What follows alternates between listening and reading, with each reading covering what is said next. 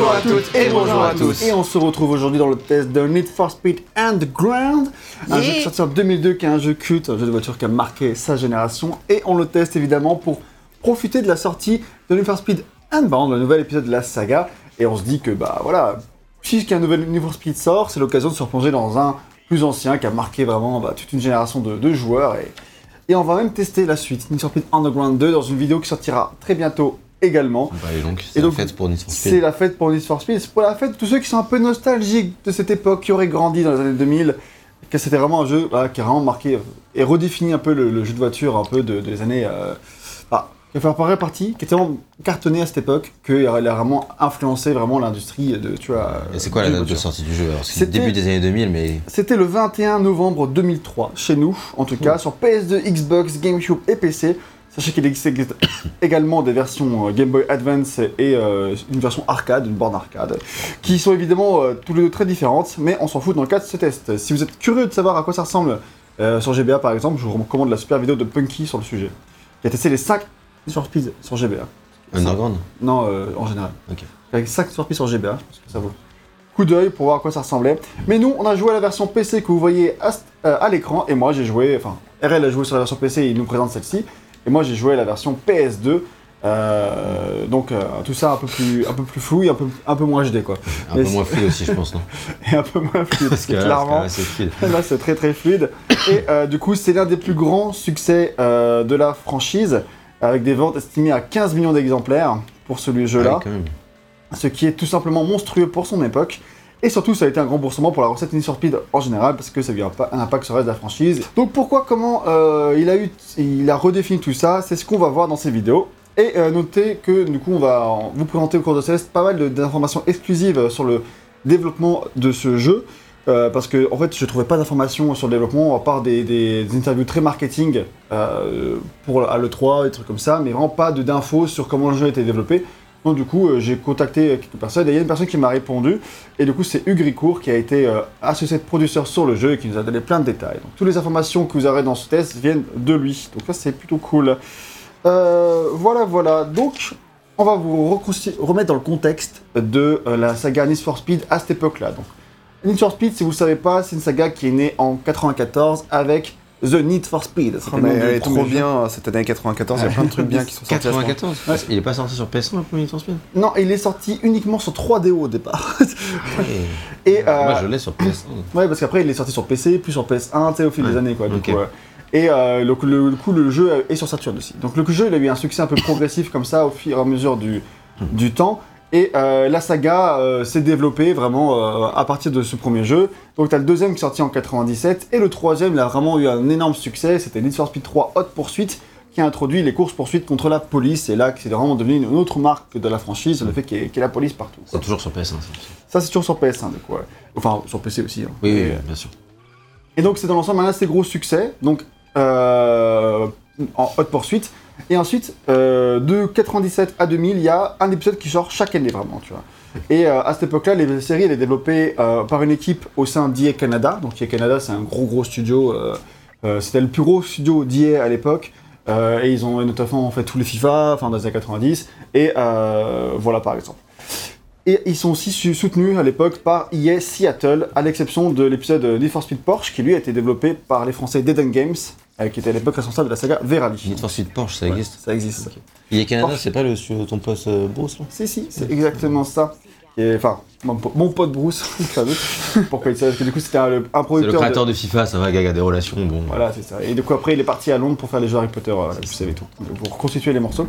Donc, du coup, au moment de la nouvelle génération, donc là, on passe de la PS1 à la PS2, donc c'est la nouvelle génération, faut se remettre dans le contexte. hein. Il se passe quelque chose d'assez étonnant. Le développement de Need for Speed Hot Pursuit 2, leur prochain gros hit, est confié à un studio externe qui n'appartient pas à EA.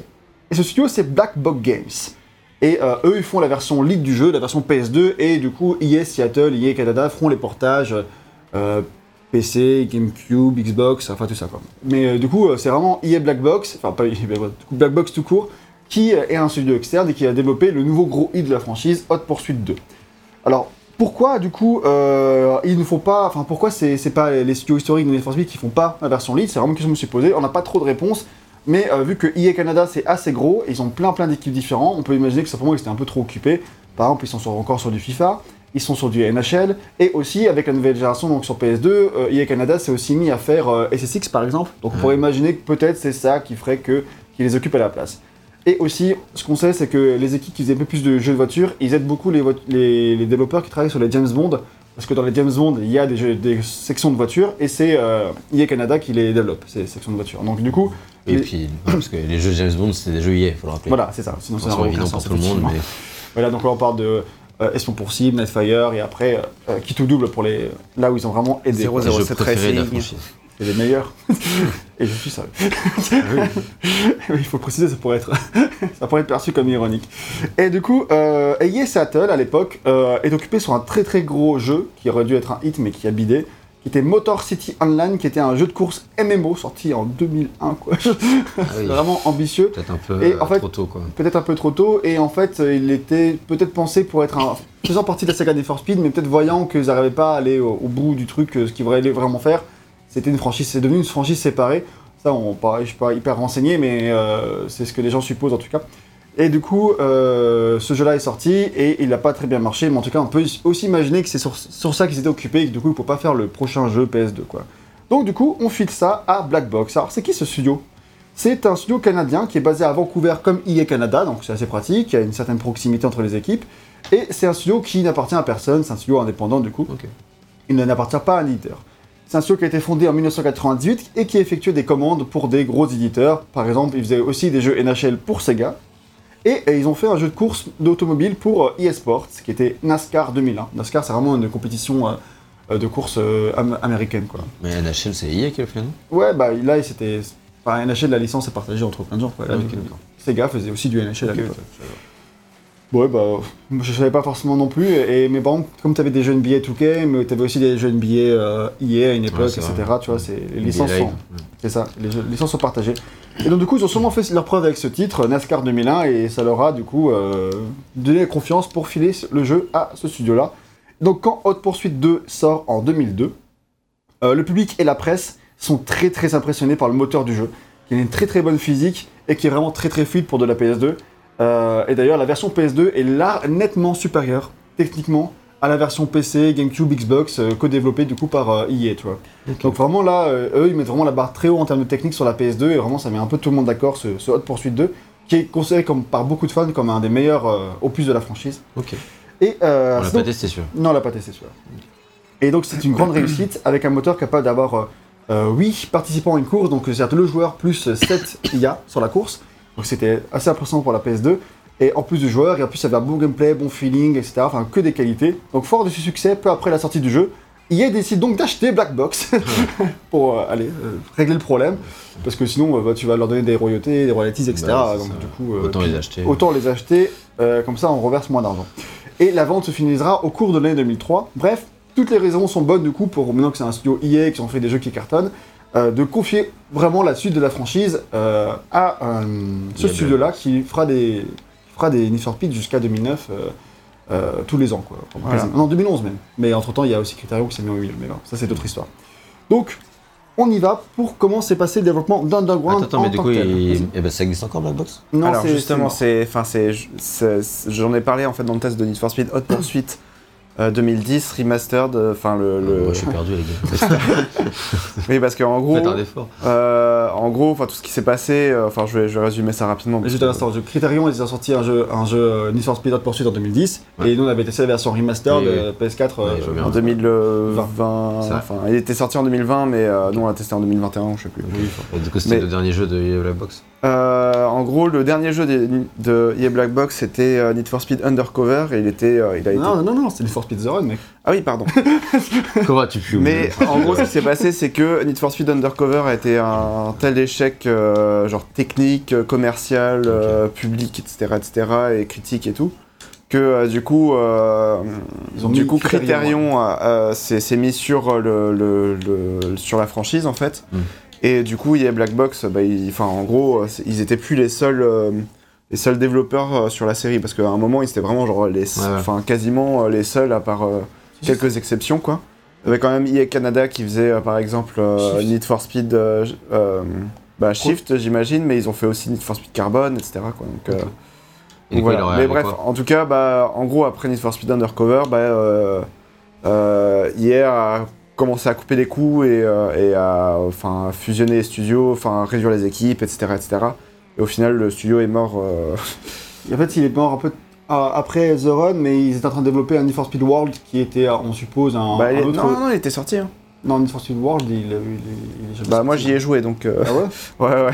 Mais non, truc, hein. du coup, eux, ils sont morts pendant euh, le développement de ça et ça a été confié à quelqu'un d'autre-. Ouais, c'est ça. C'est ça alors. du coup. Ah, c'est peut-être ça, ouais. Mais du coup, je savais pas que Need for Speed World était sorti. C'est quoi ce jeu Bah, c'était un MMO de course, quoi. Donc, euh, mais sauf que euh, je crois que t'avais un. Enfin, en gros, c'était juste. euh, t'avais. t'a- T'avais ta voiture, etc. Et euh, genre, t'avais que. euh, Enfin, en gros, euh, tu pouvais euh, jouer au jeu gratuitement. Et après, au bout d'un certain niveau, en fait, tu pouvais accéder au, au jeu complet. Je crois. hein, mais c'est c'est des, c'est des souvenirs qui datent d'il y a super longtemps déjà. Et surtout, euh, surtout, enfin voilà quoi, c'est pas un souvenir pas très marquant quoi. Ouais. Ça marche très bien, bah, merci. Donc voilà pour. Black Box. On en parlera euh, si on fait d'autres jeux bah, qu'ils ont développés euh, dans la saga Need for Speed notamment. Yes. Donc Underground. Underground du coup. Donc on est fin 2002. euh, Hot Pursuit 2 vient de sortir.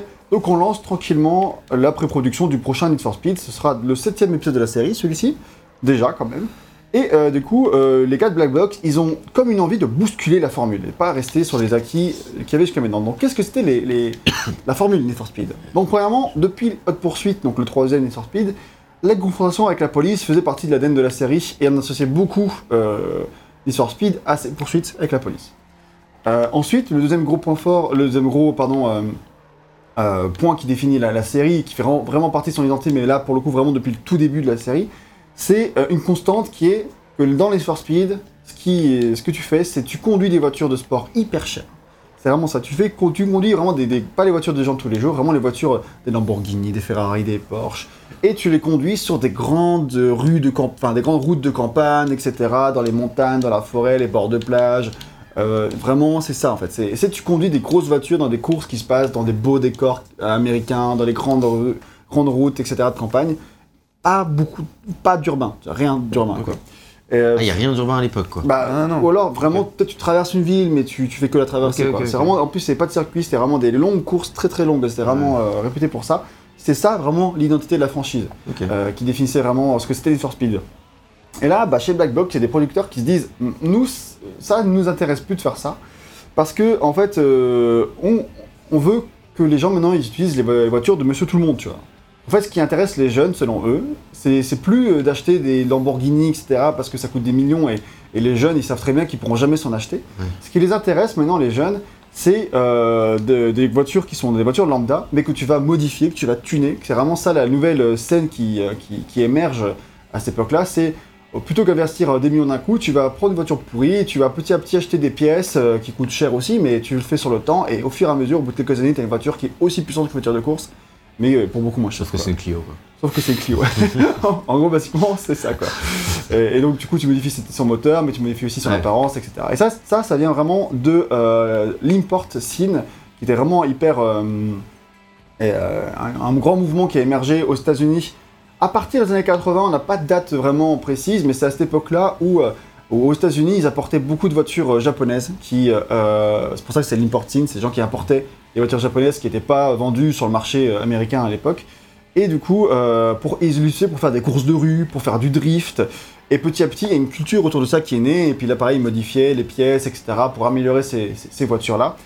Et euh, donc ça, c'est vraiment c'est émergé au fil euh, pendant toute la décennie des années 90, etc. Et au début des années 2000, tu as le film Fast and Furious qui sort et qui aide encore plus à populariser ce phénomène au grand public en tout cas, parce que c'était sûrement un truc un peu de niche. Mais le premier Fast and Furious, avant que ça parte en sauve le monde dans tous les films, euh, c'était vraiment euh, de, des gars qui, qui, euh, qui Qui modifient la voiture et qui font des courses de rue. Et puis en plus, il y a un petit truc euh, délire criminel, etc. Mais dans l'idée, euh, c'est vraiment basé sur cette culture. Quoi. Et à l'époque, les gens, euh, quand ils avaient vu ce film, s'ils faisaient partie de ce milieu-là, ils se sont sentis un peu représentés. Tu vois. Et donc après, peut-être beaucoup moins maintenant par rapport au Fast and Furious, tu vois. Mais, mais en tout cas, à l'époque, c'est vraiment Il ce... était sorti quand Fast and Furious C'était en 2000, je crois, justement. Ok, d'accord. Et du coup, euh, donc l'idée de tout ça, c'est que les gens, là, ils, ils, ils ont plus les moyens d'acheter ces voitures-là. Et du coup, ils, des grosses voitures, des Porsche et tout Ils ça, l'ont jamais eu. mais- ils ont jamais eu. Mais avant, ça faisait rêver. Tu sais, il y avait Ouais. côté... Et donc, on s'est fait cette réflexion-là, tu sais, dans tous les grands récits de gens qui ont, ont gagné beaucoup d'argent d'un coup, dans le Mhm. jeu vidéo notamment, Mhm. les gars de Tomb Raider, les gars de Naughty Dog. Et, euh, s'achetaient des belles ils s'achetaient voitures. des Ferrari euh, juste après avoir touché le jackpot, quoi. Tu vois, Ouais, c'est ça le rêve, quoi, d'avoir des, des Ferrari. Et je pense pas que ça soit le rêve de notre génération, Non, clairement pas. C'est vraiment un truc des années 80-90 où avoir une belle voiture, euh, c'était euh, c'était un accomplissement en fait. quoi. Bah, tu le vois dans les films, tu le vois, enfin, tu le vois un petit peu partout. hein. C'est vraiment un truc de, de, ouais, de, de- une fois que t'as réussi ta vie, t'as une belle voiture, t'as Ouais, une, t'as une, t'as une femme trophée et t'as, une belle maison, etc. Quoi. Et donc, Et du coup, voilà, les gars de Black Box, ils se disent, euh, ce qui va intéresser, la franchise ne va plus se reposer sur juste conduire des Lamborghini, et il faut que euh, on conduise aussi les voitures de Monsieur Tout le Monde, qu'on va modifier, vraiment parler à ce mouvement qui, qui, qui émerge et qui sera le, le mouvement du futur, en gros. Et donc, c'était une idée qui n'a pas été facile à pitcher, parce que du coup, euh, les gars d'IA, ils s'étaient un peu accrochés à, à, l'idée de ce qu'était la série, quoi. Surtout que ça marchait. Et, voilà, en plus ça marchait bien, et euh, euh, c'était pas l'image de la marque Need for Speed à l'époque, tout ça quoi. Et donc on allait presque à contre-courant vraiment de ce qui était l'image de, de la saga. Là on n'est plus du tout dans, dans, dans la campagne, on est vraiment dans, dans l'urbain, on a, on a une voiture de merde, comme tu peux voir, on a une Peugeot 106. 206. 206 là Ouais. C'est dans le 2 qu'il y a une 106. et euh, je vais pas la critiquer, la 206 elle est très bien, mais c'est pas le Lamborghini quoi. c'est évidence. Et, euh, et voilà, et en plus de ça, bah, c'était pas un truc qui était forcément facile à développer parce que du coup, c'est-à-dire qu'il fallait développer des voitures qui sont customisables, c'est-à-dire qu'il faut que tu puisses changer les pièces, etc., ce qui est vraiment un coût technique très important euh, pour de la PS2 surtout. Et il fallait créer toute une ambiance de ville nocturne euh, avec beaucoup d'efforts techniques pour les réflexions de lumière et tout ça, euh, loin d'être facile à faire encore une fois. Mais heureusement, l'équipe tech de Black Box est très très douée.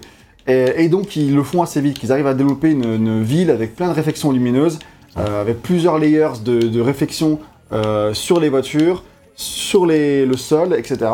Et euh, puisque euh, et donc eux ils vivent à Vancouver et à Vancouver c'est une ville où il pleut beaucoup et donc du coup tu as beaucoup de, de réflexion de lumière donc là pareil ils mettent vraiment Ils ont juste à regarder par la fenêtre pour s'inspirer. c'est ça. Du coup, ils ont, ils ont plein d'eau, tu vois, sur le sol euh, du jeu pour qu'il y ait plein de réflexions, etc. Enfin, tu vois, c'est vraiment des trucs techniques, des défis vraiment pour, euh, pour un jeu qui sort, enfin, qui commence son développement en fin 2002. Et euh, quand tu compares vraiment Hot Pursuit 2 avec Underground, il y a vraiment un gap graphique, je trouve. Franchement, quand j'ai vu des images de, je voulais encore voir à quoi ça ressemblait. Hot Pursuit 2, j'ai fait waouh, c'est sorti un an avant Underground, c'est malade. Enfin, genre, il y a, c'est c'est une différence entre les deux, euh, elle, est, elle, est, elle, est, elle est pas minime quoi. Même sur de là. PS2. Quoi. Même sur PS2, ouais, franchement. Et donc du coup, alors le jeu sur PS2 ressemble pas à ce qu'on a sur l'écran. Ouais, bah, enfin, il- il ressemble à ça, mais en bien quoi. Bah, disons qu'il tourne qu'à 30 FPS et en 240p quoi. Ouais. Donc, euh, En 480. ouais. Et sur T4K, on dirait que c'est du 200. Certes. Mais en tout cas, à l'époque, c'est très très impressionnant. Et a priori, ce serait tellement impressionnant que quand Sony voyait le jeu, il disait Mais c'est impossible, ça tourne pas sur l'autre console. Ça. Euh, mais a priori, bah, du coup, si, tout à fait. c'est évident, c'est les sorties donc. Mais donc voilà, c'est un. C'est sûr que c'est pas la version Xbox. Oh putain, le mec. Mais cette qualité graphique, elle a un vrai impact sur le reste du jeu. Contrairement à, donc du coup, contrairement à Hot Pursuit 2, puisque euh, vu que c'est très gourmand techniquement, on ne pourra pas avoir 8 véhicules qui font la course. Parce que du coup, et on ne pourra pas avoir de très longs tracés parce qu'on ne pourra pas les charger. Parce Mhm. qu'on charge déjà les voitures avec euh, tout leur Ouais. truc de customisation et toutes les réflexions euh, de lumière. On peut pas, on peut mettre que 4 voitures, c'est mort, on peut faire que ça. Et aussi là, on doit réduire les coûts de taille de course, on pourra pas, on pourra pas charger sinon. Et du coup, euh, il y aura que 4 voitures par course. Donc on diminue de moitié le nombre de concurrents par course. Donc là, c'est déjà, euh, c'est assez compliqué. Ça va changer beaucoup de choses pour euh, faire en sorte que ce soit équilibré en termes de difficulté, par exemple. Et en plus, du coup, il faut faire des courses beaucoup plus courtes, comme je le disais. Donc, pour l'équilibrage, c'est particulièrement chiant parce que l'intelligence artificielle avait été pensée pour qu'il y ait toujours une voiture qui soit à côté de toi quand tu cours. Et, euh, mais quand tu as cette IA avec toi, bah, c'est facile. Tu t'en fais accélérer un peu une, mais du coup, tu vois, arrives à être un peu équilibré sans trop être pénible. Alors que là, vu que tu que 3 IA, si tu pars en avant tout seul, bah, du coup, pour que les voitures elles te rattrapent un petit peu sans que ça se voit spécialement et tout, euh, ils ont vraiment, vraiment, vraiment galéré. Et au début, c'était vraiment catastrophique. Et petit à petit, ils ont vraiment trouvé un truc pour que ça, ça, fonctionne. ça fonctionne. Alors, c'est pas parfait, on, on le verra, mais, mais en tout cas, euh, dans, ça, ça fait quand même euh, très clairement le job. Et c'est et c'est vrai que je m'étais pas posé la question que, effectivement, bah, c'est pas facile d'équilibrer avec 4 IA. Avec parce juste que c'est trois, vrai sont- non, trois concurrents. Ouais, trois concurrents. Parce que du coup, euh, c'est vrai qu'ils se débrouillent plutôt bien, les, les trois concurrents. Et donc ça, c'est pas vraiment facile. Et voilà, donc euh, là, on, on fait un petit, petit, tout petit bond dans le temps. On est début 2003, il y a tout ça. euh, on se dit qu'on aura le temps de régler bien tous les soucis. Le jeu est prévu pour 2004 de toute façon. On sortira en 2004, euh, il reste un an de développement. Euh, donc là, ils sont sur plusieurs prototypes de mode de jeu. Ils font ça. Et euh, donc il y a des, commence à y avoir des courses avec euh, justement dans cet environnement urbain. Euh, Il y a des courses de, de drague, etc. Et EA décide de montrer tout ça à l'E3, parce que voilà, ils montrent toujours les jeux qui sont en cours de développement, à l'E3 2003, qui se déroule en mai. Et, et là, ça impressionne tout le monde, et ça fait un carton à l'E3. Le jeu attire vraiment beaucoup, beaucoup l'attention. Il y a un gros, gros suivi des journalistes là-dessus, et les joueurs qui y vont, ils adorent tous, vraiment, et les gens, ils commencent à avoir un buzz qui se crée autour de Need for Speed Underground. Donc là, les gars d'IA, ils retournent de l'E3 avec une excellente nouvelle. Les gars, on n'a rien pour Noël et il n'y a pas grand-chose en face. il faut qu'on prenne la place pour Noël. Donc au lieu de sortir l'an prochain, vous allez sortir en novembre. Allez, salut Le jeu doit être terminé pendant 5 mois, parce qu'après il y a le packaging. Donc, euh, bon courage. il n'était pas dit comme ça. Mais en Oui, il disait Mais- pas bon courage. C'était l'idée en tout cas. C'est Ah, clairement votre que- jeu, il a attiré l'œil. qu'a priori, il y a soit un Je jeu d'IA qui aurait été décalé, soit un gros, un gros concurrent qui, euh, qui serait parti. Mm. Et du coup, euh, la place était libre. Et du coup, euh, en fait, ça faisait plus sens euh, d'un point de vue marketing de, de Ouais, saisir, clairement, prendre cette place. Sauf que le jeu, dans l'état, alors, l'impression en tout cas, l'état dans lequel il était plaisait déjà, donc pourquoi, pourquoi faire mieux Si ça plaît déjà comme ça hein. On peut sortir et toucher le jackpot. Bref, du coup, en tout cas, à, à EA, du coup, à Black Box, c'est euh, la panique à bord, c'est une grosse marche forcée. Tout le monde s'active et on récupère des bouts d'IA partout dans les autres studios, aux proximités, tout le monde qui peut aider, ils sont rapatriés. Euh, Et ils avaient annoncé la Ah date bah- de sortie pour 2004 ou...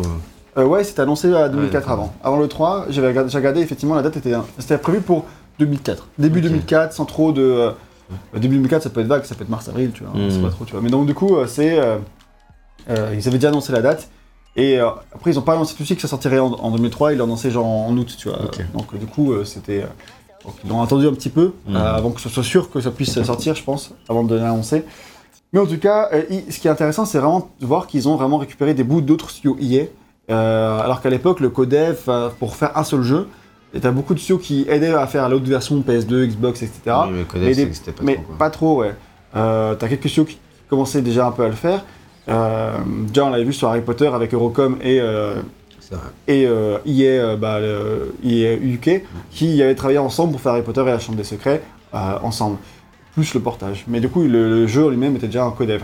Mais euh, à l'époque, c'était comme extrêmement rare et du coup, et du coup, c'était pas très bien organisé. Tu peux pas avoir, t'as pas les mêmes technologies que maintenant pour faire euh, un, un jeu en même temps avec un mec qui est à l'autre bout du monde, tu vois. Mm. Enfin, c'est plus compliqué à sûr, organiser. ouais. Du coup, ils ont fait déménager les gens pour, Pour venir, à. Vancouver Ouais. et venir dans le studio pour bosser. Donc d'un coup, il y a eu beaucoup de gens qui venaient. Euh, bah, des- t'avais des gens, t'avais des Anglais, t'avais des Américains, t'avais vraiment Ah. beaucoup euh, qui, qui s'étaient et, euh, le studio a vraiment, vraiment poussé avec beaucoup de gens qui, qui ont rejoint pour faire du coup ce, ce Need for Speed.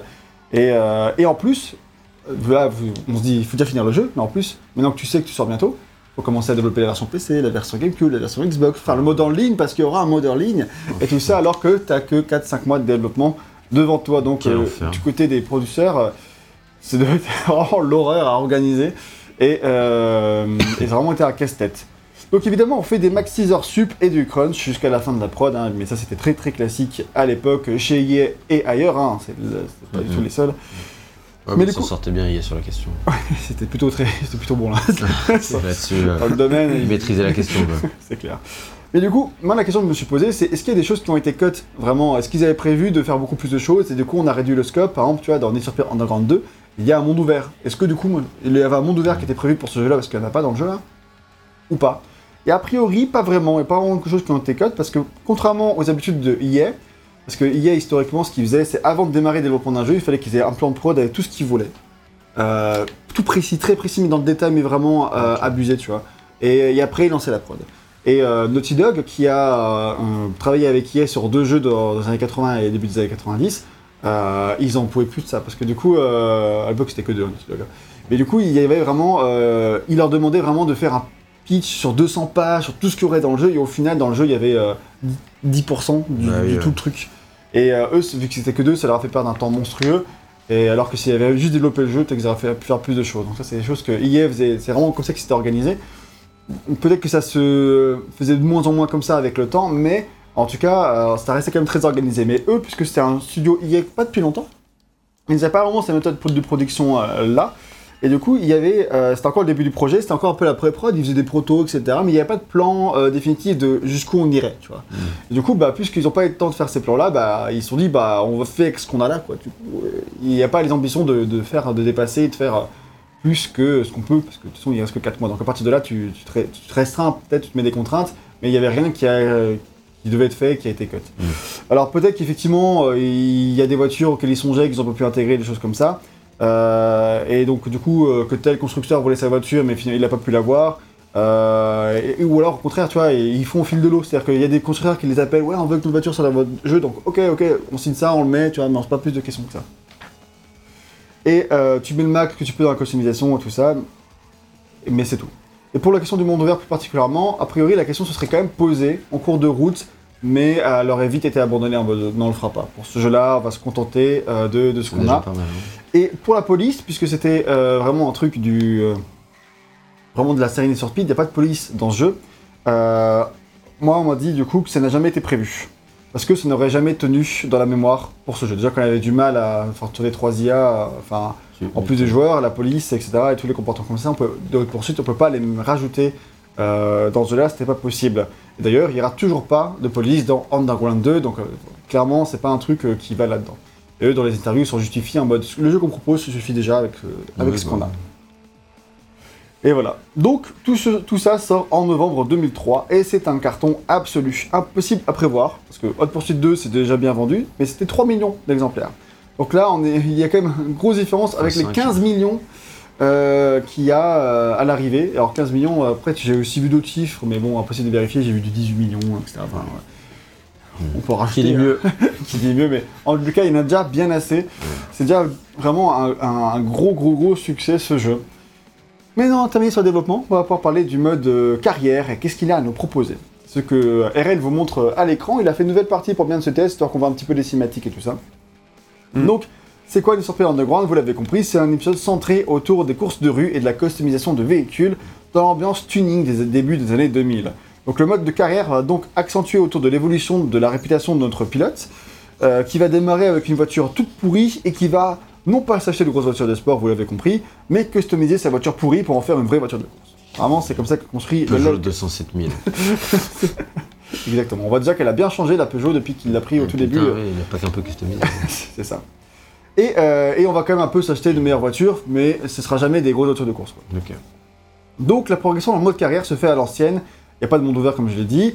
Euh, mais tout se fait par un petit menu avec, euh, tu vas dans tes menus de course, etc. Et tu choisis la course que tu vas faire ensuite. Pour progresser, il faut donc gagner chaque épreuve du jeu. Et, euh, et plus tu gagnes des quoi. courses, il faut être premier quoi, dans chaque course du jeu. Et à chaque fois que tu en gagnes une, bah voilà, on te donne une nouvelle. Alors tu vas, tu vas arriver à un moment donné, on va t'en proposer 5.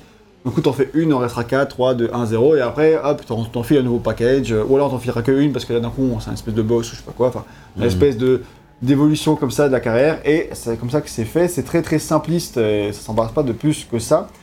Et, euh, et donc, pour qu'on te... Et au bout d'un moment, euh, pour qu'on te donne de nouvelles courses, il faut que... On va exiger que tu aies assez de points de, points de style.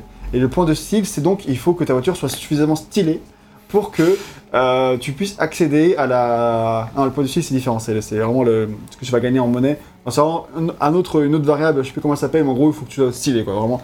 On va exiger que pour te débloquer de nouvelles épreuves, tu une voiture ah, qui fasse pas pitié. Quoi. En gros, l'idée, c'est bah non, tu cours pas avec nous si ta voiture elle est trop naze. Donc en fait, on va, via une jauge de, euh, beauté du véhicule, je sais pas comment ce serait expliqué, mais. mais euh, euh, qui va vraiment se faire en fonction de ce que tu mets sur la voiture. Et, ben du coup, on, va te proposer de faire les épreuves ou pas. Donc du coup, si tu jamais toi la customisation en tant que joueur ça t'intéressait pas, que tu restais avec ta voiture, t'améliorerais juste la pe- les performances et n'y avait pas son look, et ben d'un coup là tu vas être, tu vas avoir un petit mur en mode non non non, il faut que tu améliores la beauté du véhicule, sinon on te laisse pas jouer, tu fais pitié quoi.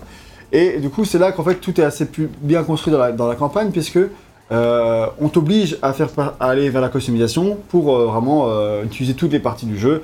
Du coup effectivement bah là tu te mets à customiser ton véhicule, à le rendre plus beau, à à le rendre plus personnel, il correspond un peu plus.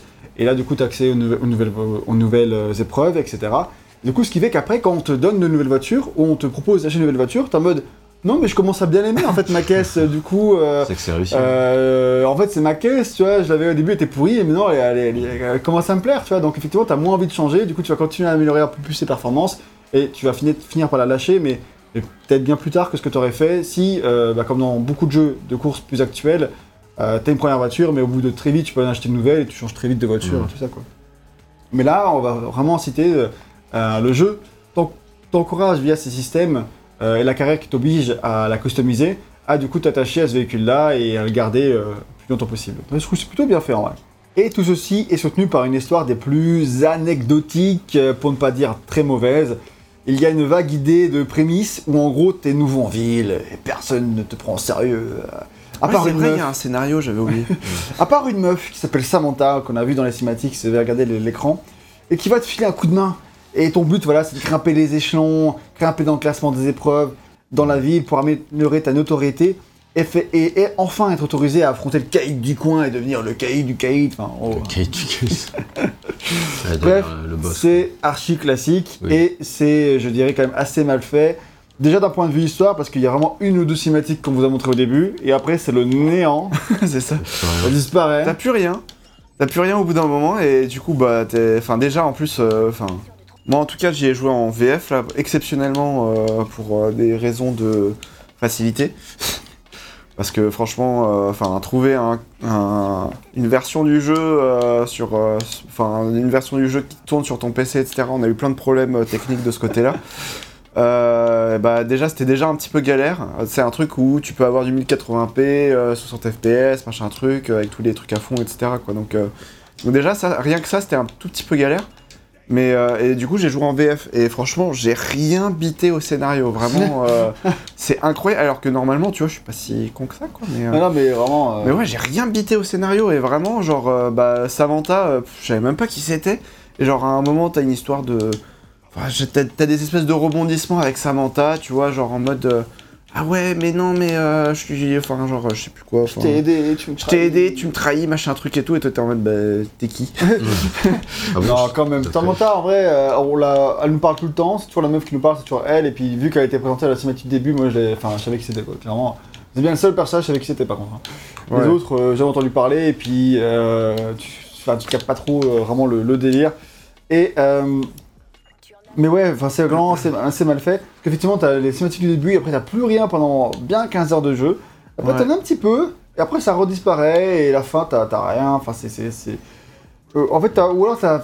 Des, des petits trucs, des petites cinématiques qui sont tellement brèves que du coup t'as pas le temps vraiment d'y faire attention et, te- et comprendre vraiment les enjeux qui se passent. Bon, Ouais, c'est plus un background quoi. c'est ça. Vraiment, c'est assez bête. Et surtout, le truc qui, qui est un peu énervant, par contre, c'est que c'est le genre de truc où tu euh, gagnes absolument toutes les courses, que t'as pas le choix. Du coup, t'es vraiment le meilleur, hein. Mais tout le monde continue de te traiter comme la dernière des merdes. C'est ça.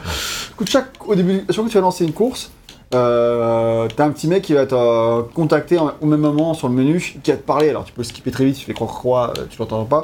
Mais si tu l'écoutes, le mec, euh, il parle super mal. Et tout le temps, c'est Ouais. insupportable, en fait. Tu fais tout le Et alors, temps. je- Bon, là, t'as une cinématique du coup, mais. euh, Ouais. Mais genre, euh, enfin, ouais, enfin, là, là, on vous montre vraiment genre euh, 90% des cinématiques. hein, euh.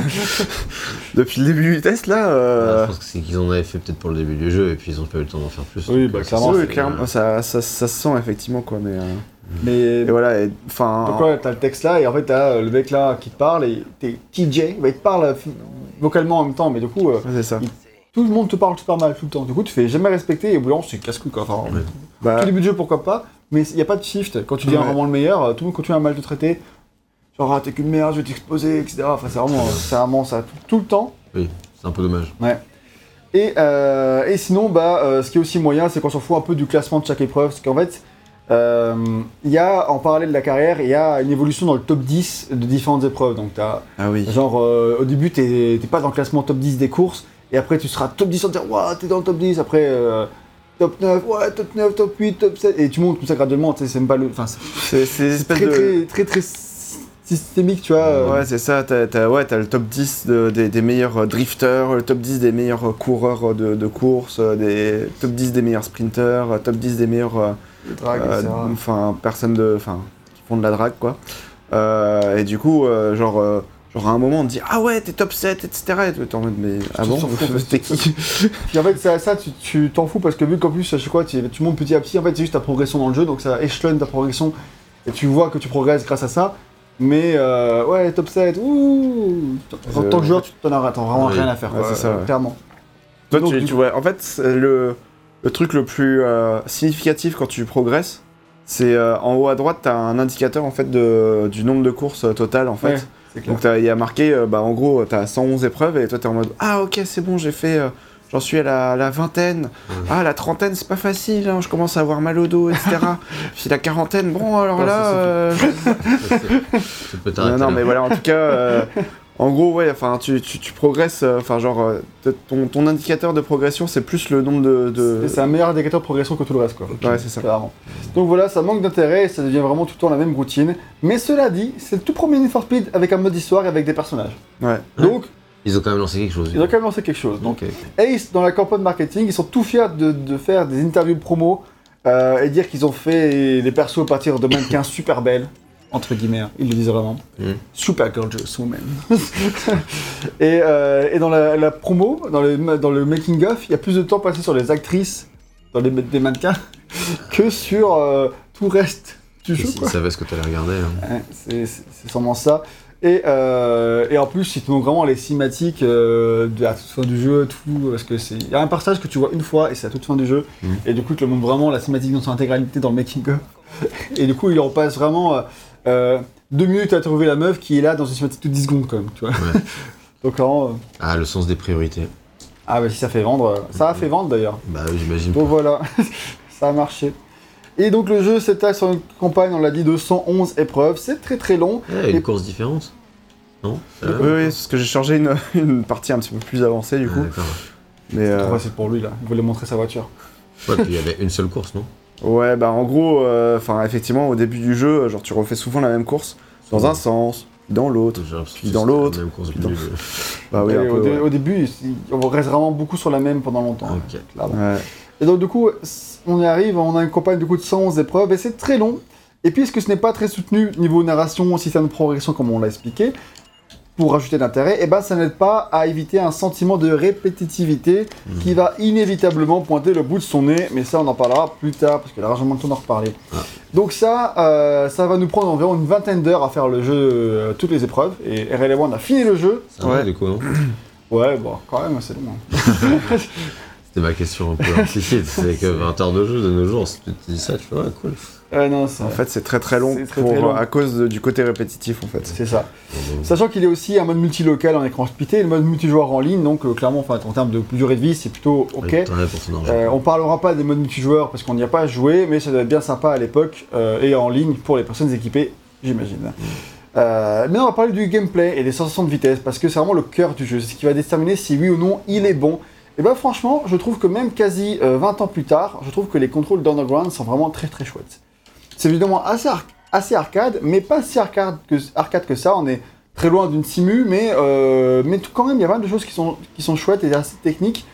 Euh, J'étais assez surpris de la précision des contrôles en vrai, parce que euh, c'est pas, par exemple dans le jeu hyper important de vraiment lever le pied avant chaque virage et de bien freiner, et ensuite bien accélérer à la moitié de la courbe, etc. pour en prendre les virages le mieux possible.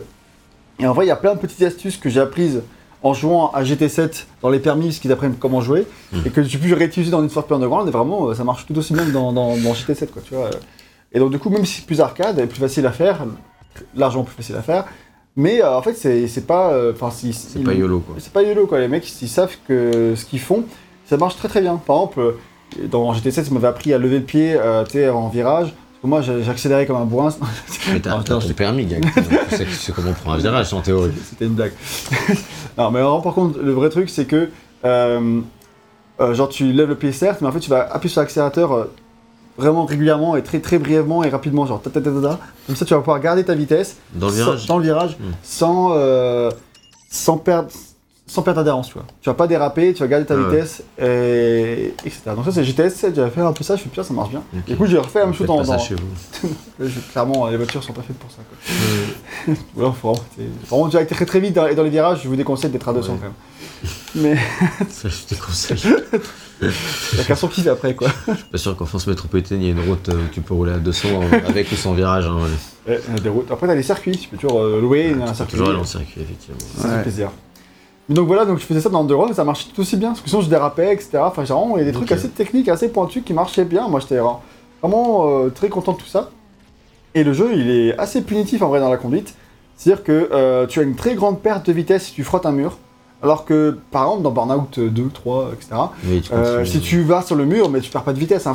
Ouais, c'est Tu- tu- genre. euh, c'est- Tu restes une fusée quoi. ouais, Dans ouais. les for Speed en Underground, si tu touches un mur, t'es vraiment, vraiment bien ralenti. C'est vraiment assez réaliste là-dessus, parce que c'est vrai qu'en vrai, tu prends un mur Ouais, sur le côté, euh, tu, tu freines drastiquement quoi. Et dans, dans les jeux de voiture, vraiment tout un équilibre à trouver entre euh, punir les murs pour que le joueur il, il joue mieux et ne pas trop le punir parce que sinon c'est chiant, tu vois. euh. donc là, l'équilibre, euh, enfin, je sais pas si c'est bien trouvé pour ce jeu-là, mais en tout cas, il y a ce truc-là où c'est quand même assez punitif et il faut que tu apprennes à bien jouer. Et donc c'est assez, le, le- la conduite est assez- plutôt technique quand même, je trouve. Et, euh, et tu sens bien aussi la différence entre les véhicules en termes de répartition de poids, en termes de tendance à déraper, accélération. Enfin, quand tu passes d'un véhicule à l'autre, je trouve que tu le sens vraiment. Même en, en dépit des améliorations que tu vas mettre euh, de puissance, etc., tu vas vraiment voir la différence en termes de, de comment le véhicule répond. Quoi. Donc moi, je trouve que le gameplay, le petits oignons, et euh, franchement, ça se prend assez vite en main. Alors que sur Hot Pursuit PS3, bah, j'avais mis vraiment un temps d'adaptation avant de vraiment réussir à bien jouer. Quoi. Hmm. Mais là, je trouve que c'est assez, euh, assez bien foutu. Qu'est-ce que tu en penses, mon ami RL Bah, pff, Ah, ah. Ah, C'est un peu compliqué en vrai parce que euh, enfin j'ai pas spécialement remarqué enfin en gros tu sens que la, cou- la, la conduite elle est un petit peu vieillotte parce que moi j'ai pas trop euh, pu constater vraiment la de différence entre les euh, entre les différentes voitures parce que j'ai pas trop changé de voiture pendant le pendant le jeu. On expliquera pourquoi plus tard quoi mais euh, mais du coup euh, j'ai pas trop changé de voiture et du coup j'ai pas trop noté de différence de conduite Euh, sur les, par exemple, euh, c'est un truc qui a été apporté un peu plus tard dans les, dans, les jeux. Là, vu que t'as qu'une seule voiture, et bah, euh, et bah du coup, là par exemple, cette voiture-là, quand, quand je, quand je l'utilise en course, et bah, elle aura pas trop de tendance à déraper, etc. Alors que là, en épreuve de drift, là, elle se met à déraper comme, comme pas possible, etc. Tu vois. Cela dit, en vrai, il y a quand même une vraie différence. Que perso, il y a des voitures qui dé- dérapaient quand même beaucoup moins euh, sur la course. Et quand Ouais. j'allais en drift, j'avais du mal à vraiment les faire tourner. Alors, comparé Ouais. à une autre voiture qui, en course, dérapait mieux, et ben en drift, t'as vraiment. enfin, je faisais euh, le double de points en, en- si je changeais de véhicule, quoi. Ouais, ouais. Euh, donc, du coup, il y a quand même cette différence. Même Ouais, si, il y a une petite effectivement, différence. là, tu sens qu'ils ont, ils ont changé un paramètre pour que tu puisses drifter. Enfin, faut que ce soit faisable. Ouais, c'est ça. ouais. Mais, euh, mais du coup, en fait, enfin, c'est un truc qui, que, que tu constates dans Need for Speed Carbon, par exemple, euh, dont on a fait le test il y a. il y a 60 ans à peu près. Et euh, dans Need for Speed Carbon, t'avais vraiment le, fait que tu avais plusieurs voitures euh, que tu pouvais. Ah, je sais pas ce qui se passe avec ma, ma- voiture là, du coup, mais. Euh, plusieurs. euh, tu pouvais avoir plusieurs voitures dans ton garage et du coup tu avais une voiture euh, qui va être spécialisée dans le drift, tu vas avoir une- voiture qui va être spécialisée dans l'accélération, une autre dans la vitesse maximum, etc. Et du coup tu as tout ce truc là, alors que là c'est vraiment genre euh, la, la conduite elle est un petit peu, euh, elle, elle change un petit peu en fonction des épreuves. Enfin c'est vraiment le seul truc que j'ai vraiment constaté. Ok. Et Et en euh, termes de vraiment feeling gameplay en général dans les courses, c'est peut-être plus ça ma question en fait. euh, bah, j'ai l'impression vraiment de conduire un gros bloc de, de granit en fait en vrai. en vrai, sur- t'as- peut-être dû changer de voiture du coup. Ouais, c'est peut-être ça. mais, euh, mais ouais, ouais, du coup, cette voiture-là, par exemple, je l'ai gardée assez longtemps. euh, Enfin, c'est- je sais plus ce que c'est, c'est une Mazda ou une Toyota ou je sais pas quoi.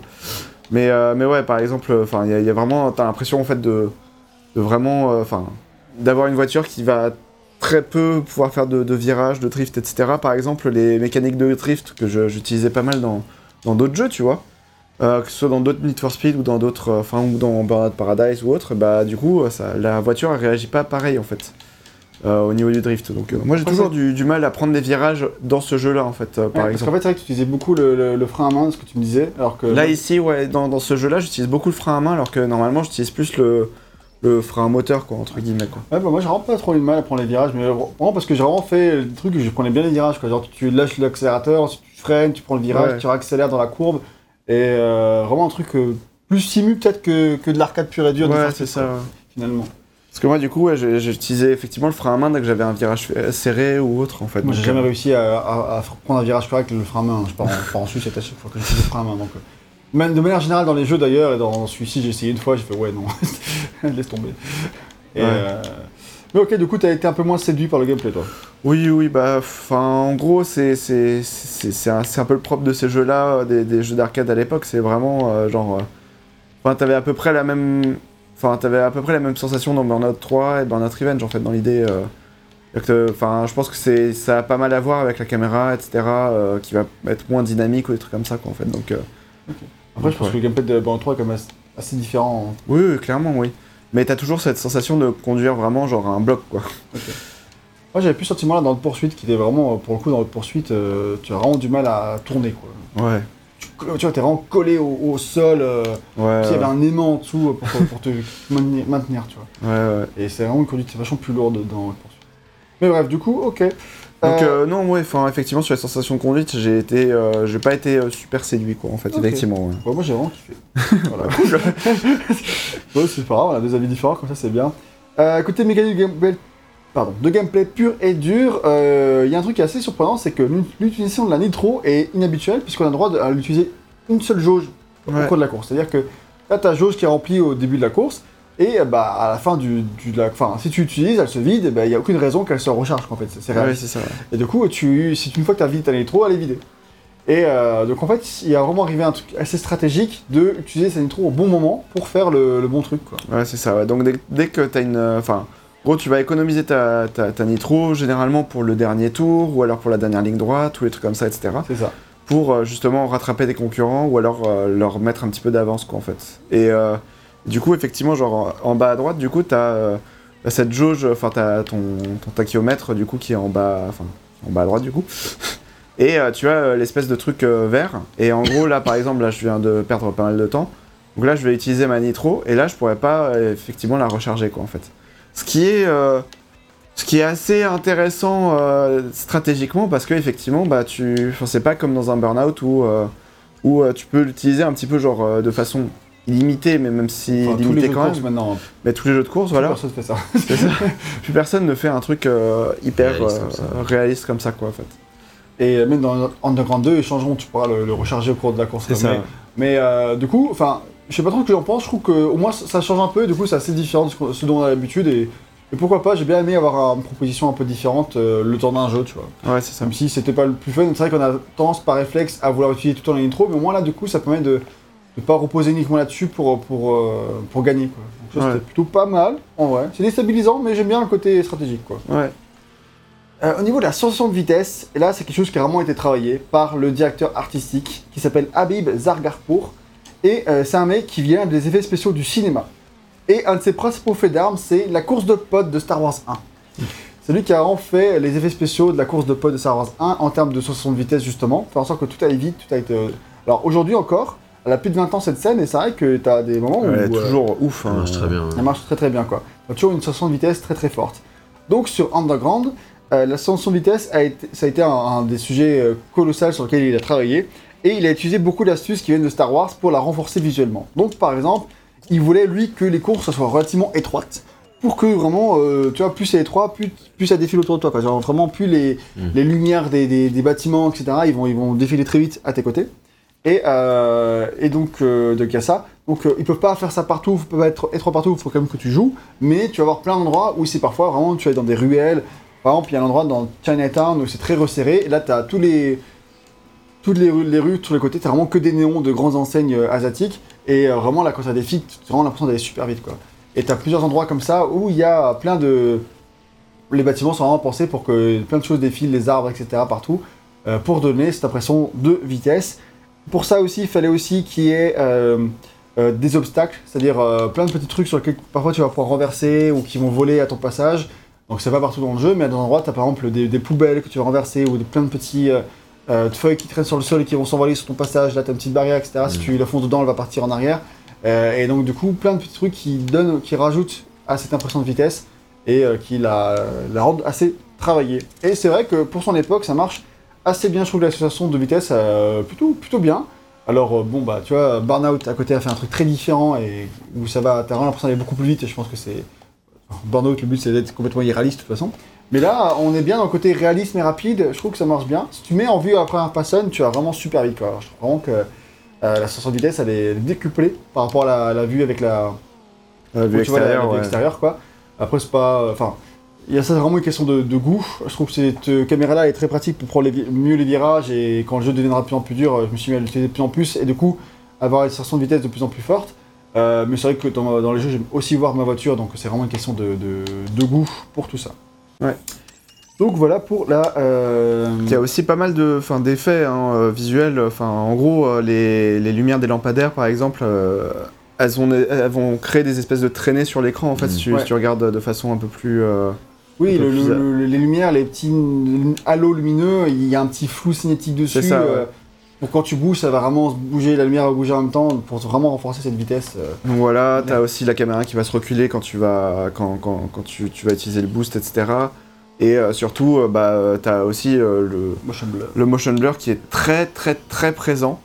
Alors peut-être un peu trop à mon goût. Là, tu la partie que chargée, il a été désactivé au début du jeu, on l'avait. Moi, ça m'a pas Non, choqué. il est toujours activé là. Ah ouais euh, ouais, ouais. Ok, pardon. Sur, C'est la... juste, euh, sur PS2, moi, ça m'a pas choqué. Ouais, ouais, non, mais c'est. Ah non, effectivement, il n'est pas, il est pas activé. D'accord, ok. Ouais, t'as chargé ta partie. Ouais, c'est vrai. Et euh, ouais, et le motion blur, ouais, là, Oui. là, hop, Ouais, mais en fait, sur PC, là, c'est vraiment choquant. Vraiment, le passage de la nitro est vraiment bizarre, tu vois, je trouve. ouais. Tu passes de l'un à l'autre, c'est très brutal et ça redevient net d'un coup. Euh, je peux comprendre que sur des stabilisants sur PS2, c'est pas du tout un truc que tu remarques. hein. ouais. Clairement. euh, Euh, normal. C'est vrai que l'ascension de vitesse, elle a l'air quand même Ah, franchement. c'est que mal, quand tu rajoutes le motion blur, là, tu vas. T'as vraiment l'impression d'aller plus vite à C'est ça. Et. Eh ben, on, est- on est admiratif. Et niveau caméra de conduite extérieure, le seul truc dont je suis pas fan, c'est la caméra de saut. Chaque fois que tu prends un saut, euh, on va te montrer une vue spectaculaire hollywoodienne de ta Ah, l'a voiture. Et moi, je suis pas fan de ça parce que ça, ça t'enlève la visibilité pour ton atterrissage, où tu Ouais. vas atterrir, les obstacles qu'il y a devant. Et trop de fois au début du jeu, euh, genre euh, pendant le saut, je savais pas où j'allais et en fait, euh, il y avait une voiture devant moi et du coup, j'ai pas pu anticiper Ouais, et, ça, ouais. et- et changer mes contrôles, pour pour atterrir bien et éviter dès que j'arrive sur le sol. Et du coup, j'ai fini par souvent perdre de nombreuses places dans la course à cause de ça. Et j'ai fait non, mais c'est pas possible, cette caméra elle me, elle me rend fou. En plus, la caméra décrache et quand je me crache, j'ai tout sauf envie que ça prenne 10 ans parce que Burnout a vraiment trouvé le juste équilibre pour une caméra de crash qui est rapide, très efficace et très qui te punit pas, donne pas l'impression de, de punitif.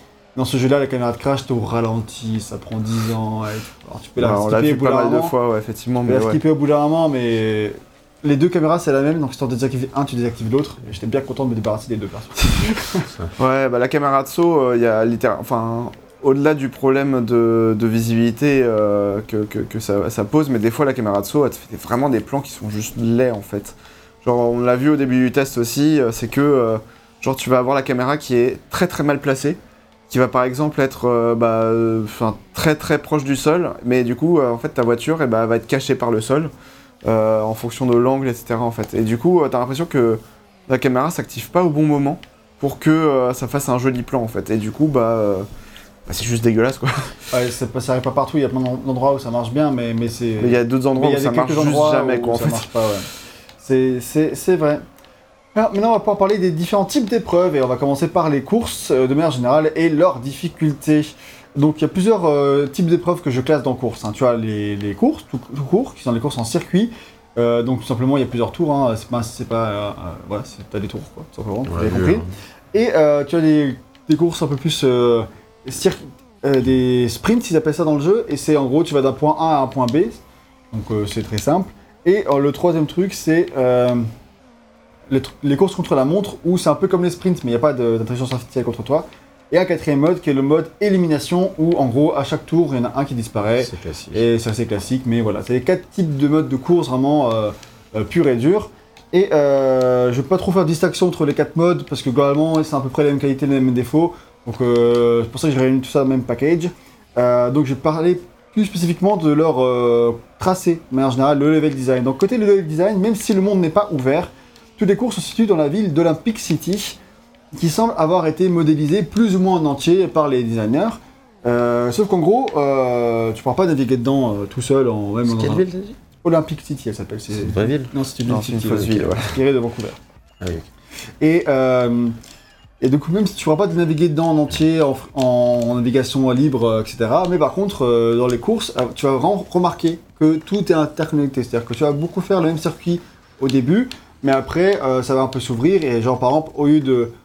Tu as une grande route, tu connais, mais au lieu d'aller à gauche dans une course, tu vas à droite, et puis en fait, tu vas te rendre compte que ça va en allant à droite ici, ça te relie sur un autre parcelle d'une autre course que tu as déjà fait, et en fait, tu vas reprendre un autre virage, tu vas dans, un autre, euh, dans une autre parcelle, etc. En fait, tout est interconnecté.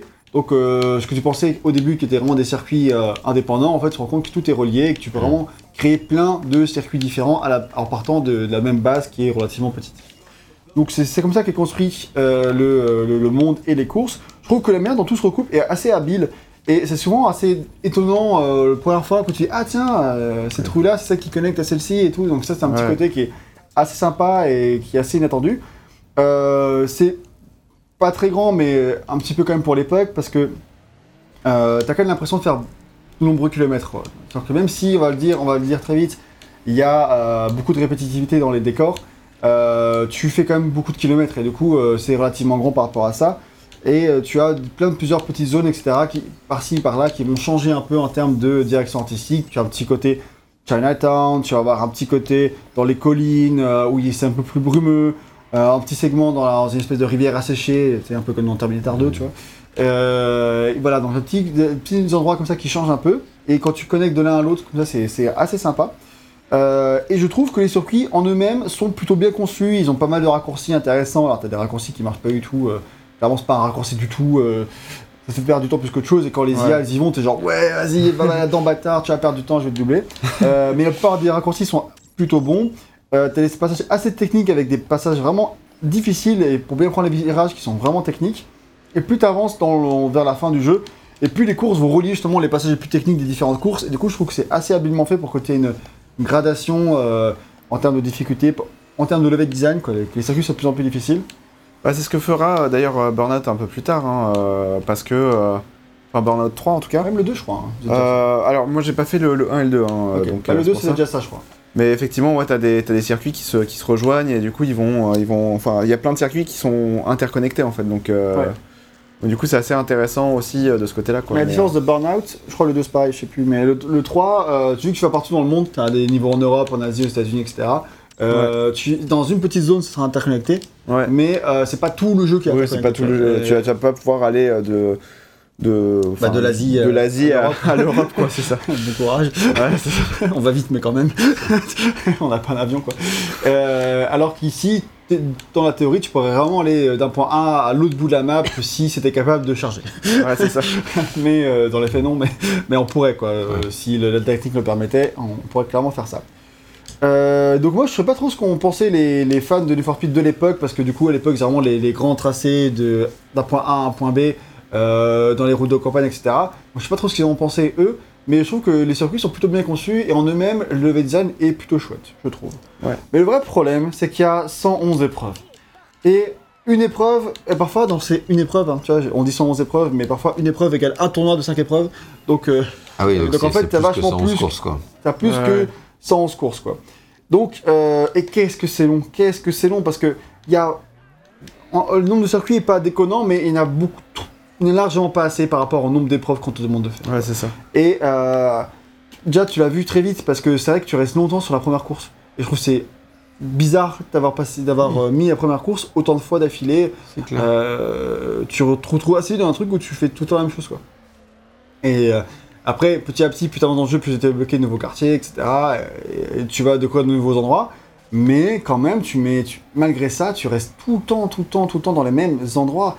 Et euh, très très vite, t'as l'impression d'avoir tout vu. Au bout de 30-40 courses sur les, Ouais. sur les 111, t'as l'impression d'avoir tout vu. Alors il se trouve qu'effectivement, tu vas quand même débloquer de nouvelles zones au bout de 50-60 courses. Ce sera la dernière. Mais, euh, mais euh, même, malgré ça, ce, ce côté, re- ça renouvelle pas assez, quoi. Tu vois, Je crois que la dernière, enfin la dernière partie de la map que tu débloques, enfin le dernier euh, type de, de- de tracé que tu vas débloquer, c'est vraiment genre à la 70 ou 80e euh, Ok. Course, quoi, un truc comme ça, ouais, Ouais, dans donc ces eaux-là. après, il te euh, reste encore, ouais, genre. euh, 30-40, quoi. C'est ça. Donc euh, bon, euh, tu fais vite le tour effectivement. Genre là par exemple, on a un petit peu de chance euh, parce que genre le circuit de, de- de drift qu'on a là maintenant, euh, il, il dénote par rapport au reste, tu vois, Ouais, par les- rapport aux autres, euh, Les aux drifts précédents. et, et drag sont mis dans des... en dehors de la map. Donc du coup, que Ah. ça... Ou... ou alors dedans, mais pas dans un circuit vraiment, quoi. Donc, Ouais, du c'est coup- ça. Ouais. Donc du coup, là, pour le coup, ça change un peu. Mais tout ce qui est course, c'est pour ça qu'on est vraiment dans la partie course du, du- Ouais, level design. euh, très vite, tu reconnais tous les segments qu'il y a, quoi. Et au bout d'un moment, euh, tu, vas, tu finis par reconnaître euh, euh, que tu as fait déjà cette exacte combinaison de segments, euh, 20 courses en arrière. ça Et là, tu- hein, c'est déjà hyper répétitif là, en une heure. quoi. Ouais, ouais, mais même après, quand tu as tous les segments, au bout d'un moment, tu sais, tu commences à. Alors, tu reconnaîtras tous les tronçons, mais en fait, euh, le fait qu'ils soient reliés à un autre tronçon, ça change un peu, tu te dis, ok, pourquoi pas. C'est même ces nouvelles combinaisons, tu l'as déjà joué dix fois. Bah, disons que, enfin, genre par exemple, euh, c- le- le- la différence, ça va être ah bah cette course-là avec euh, tous ces tronçons, enfin ce set de tronçons, ce- ce- ce- cette combinaison de tronçons, ah bah je l'ai je l'ai faite en course, Mm. et bah là on va te le refaire faire en mode euh, élimination quoi en Ouais, fait. c'est ça. Ou alors en mode euh, sprint, Mm. ou alors en mode, euh, enfin voilà quoi. Et ça va que être des trucs comme ça en Et de fait. toute façon, ils ont, ils ont blindé de, de contenu pour que tu aies une grosse durée de vie, mais sans avoir le, Ouais, parce que- le vrai contenu derrière. Ouais, et après derrière, bah si tu demandes à un développeur de l'époque, il va dire ah bah non, mais il y a aucune course qui est répétée en fait. Non, si, je dirais pas, parce que il- ça l'est quand même vraiment. Il y a quand même vraiment des courses qui sont répétées. oui oui. Mais, euh, mais Enfin, en gros, ils vont jouer sur quelques petits paramètres, mais euh, Mm. je pense, oui, dans la communication, on devait dire ça, mais euh, de le jour, il te dirait, bah oui, on avait 4 mois. Tu veux qu'on fasse? Voilà, c'est clair. Euh, mais clairement, voilà, c'est clairement le, le- le très plus, de loin le plus gros défaut du jeu, je trouve. D'un côté, il y a un petit côté sympa parce que au bout d'un moment, t'as vraiment le sentiment de maîtriser les circuits et euh, parce que tu as fait 10 fois, donc tu maîtrises tout par cœur, donc t'es vraiment Ouais. devenu le pro du circuit, quoi. Et en plus, euh, maintenant que t'as une meilleure voiture, t'as- elle est plus forte, plus rapide. euh, ça change quand même la manière dont tu vas appréhender les virages, etc. Ça, tu- ne marche plus comme avant. ils vont jouer un petit peu sur le trafic, c'est-à-dire que certains, sur certains tronçons, bah, ils vont euh, mettre plus ou moins de trafic, etc. Oh, c'est horrible. Mais oui, c'est c'est ça. Euh, mais même malgré le sentiment de ok, je connais par cœur, je maîtrise, bah c'est pas suffisant pour, euh, pour euh, te satisfaire sur le aussi long terme vu que c'est quand même très très très très très long. C'est pour ça que les 20 heures elles paraissent vraiment longues parce que je pense qu'à l'époque tu jouais peut-être un peu différemment, on a essayé de le faire assez vite sur un mois euh, pour le test et tout ça, mais mais si à l'époque tu diluais ça sur 6 mois, 1 an, je pense que t'étais content, mais, mais bon, de nos jours, vu comment on a l'habitude de jouer de nos jours, c'est un peu plus rébarbatif. Mais voilà, par contre, euh, les courses en elles-mêmes, est-ce qu'elles sont faciles? Que nenni Le jeu est super dur. Euh, quand on lance une épreuve, euh, on a le choix entre trois modes de difficulté à chaque fois. On propose le mode facile, le mode moyen, le mode difficile. Et en fonction de ce que tu choisis, tu vas avoir plus ou moins de euh, points de récompense en fait. ouais. Sauf qu'au début, c'est intéressant, mais après, t'es blindé de thunes, donc clairement, tu t'en fous. C'est ça. C'est un premier... euh, Tu peux passer tout en mode facile. Tu peux passer tout en mode facile. Mais. Est-ce que t'as cru que ça allait être facile le mode facile Ah, c'est que vous l'avez fait en mode facile. Bah en fait, ce qui s'est passé, c'est que nous, au début, on était en mode bah, difficile parce que bah en gros On est vraiment. bonhommes. On veut des challenges là Bah, je sais pas si t'as vu, mais tout à l'heure j'étais en mode difficile et je mettais euh, genre 5-10 secondes d'avance sur, sur les concurrents. Alors, euh, J'ai surtout vu que c'était le même circuit. Ok.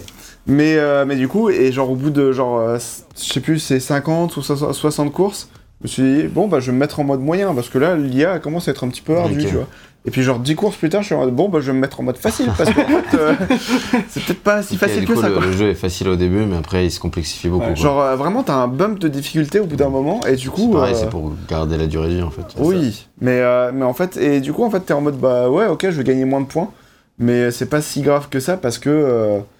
Ah, parce qu'au final, enfin, t'as plus besoin des points, Mmh. quoi. En gros, l'utilité des points, c'est vraiment uniquement pour la customisation c'est de la, de la- voiture, et tu vas pas tant changer de voiture que ça. Donc, euh, du coup, euh, genre, je me suis retrouvé avec je sais plus combien de points de, de, de, de trop, en fait, à la fin du jeu.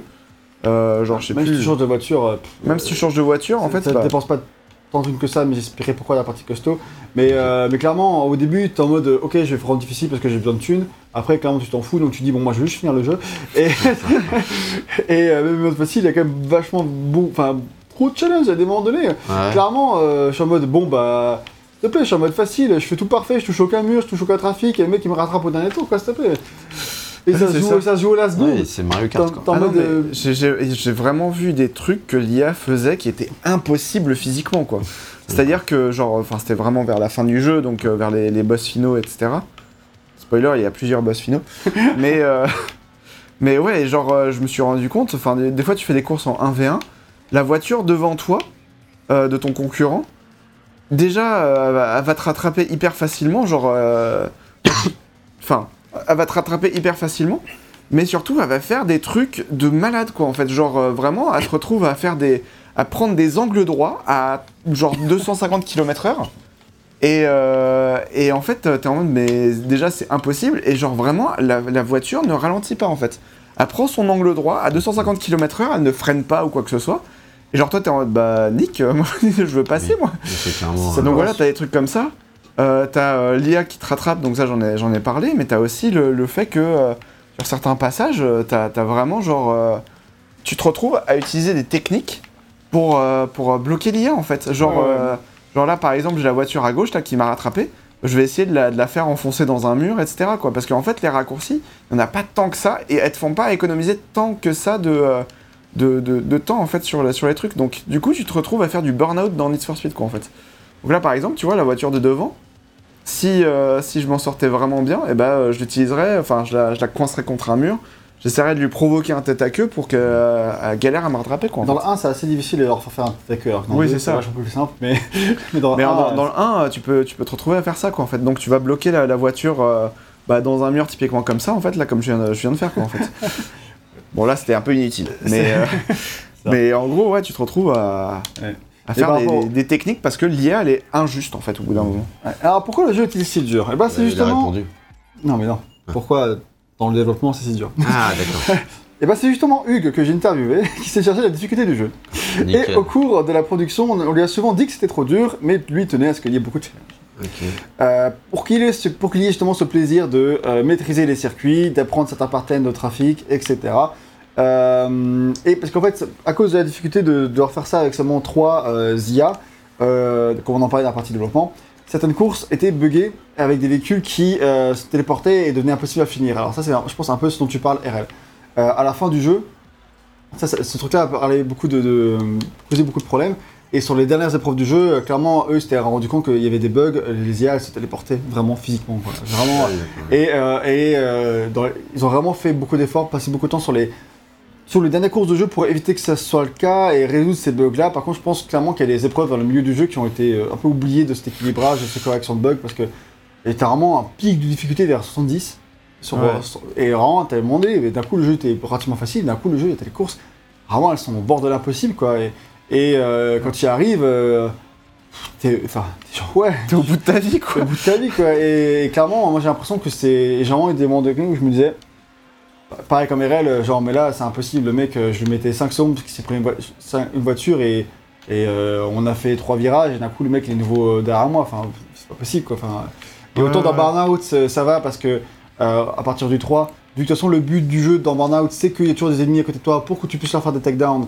Euh, en fait, t'acceptes assez vite que les mecs soient toujours au- autour de toi parce que façon tu les dégages, tu te dégages, tu reviens, enfin, il n'y a pas, pas de problème, tu vois. Ça. Donc, euh, C'est un contrat sont- elles avec sont- le jeu, tu vois. C'est ça. Euh, tu fais un takedown, mais le mec il va pas réapparaître euh, loin de toi, il va apparaître à côté de toi et tu vas le redégommer. Enfin, c'est comme ça Burnout. Et dans Need for Speed, non, en fait, moi je me crache, euh, je suis euh, 10 secondes derrière. hein. Euh, mais lui il se crache, et au bout de 3 secondes il est nouveau à ton Mm. cul, je fais mais s'il te plaît. T'es 10 secondes derrière et t'as toutes les peines du monde à le rattraper hein, après. hein. Et je pense, euh, je pense que clairement il y a des épreuves euh, qui n'ont pas bénéficié d'assez de temps, euh, de correction, d'affinage, etc. C'est Et- ça, ouais. et ça on le sent. Et- parce qu'il y a plein d'épreuves où ça va en fait. Et Oui, il y a clairement- plein d'épreuves, tu les, tu, les, tu les enchaînes, y a pas de souci, mais il y a d'autres épreuves, vraiment, genre tu passes une demi-heure, trois quarts d'heure dessus et sur une épreuve. Je pense que c'est, quand lui il voulait de la difficulté, je pense pas que c'était à ce point. C'était à ce point, ouais. Mais euh, je pense vraiment que c'est les, les- les quelques épreuves dans le lot qui n'ont pas été, euh, enfin, qui n'ont pas eu ce temps de traitement euh, malheureusement. Euh, donc voilà, pour lui c'était difficile en tout cas à la base de faire le, le- l'équilibrage comme il fallait. Mais pour lui, quand ça marche, il est plutôt satisfait de l'équilibrage. Et, le- et euh, voilà, en gros, on a, on a un petit peu parlé de tout ça. Euh, pour moi, le- un des gros problèmes de la difficulté en fait dans le jeu, c'est que au-delà du, du problème des IA qui parfois peuvent te rattraper de manière un peu anormale, ça va être que euh, ta victoire va reposer beaucoup aussi sur la chance, je trouve. Parce que Ouais. ça va beaucoup reposer sur le fait de est-ce que la voiture devant moi va se prendre un obstacle, parce que ça va clairement t'aider, et aussi de parce que parce que toi, euh, s'il y a les voitures devant toi ne seront pas d'obstacle, parfois tu n'arriveras jamais à les rattraper.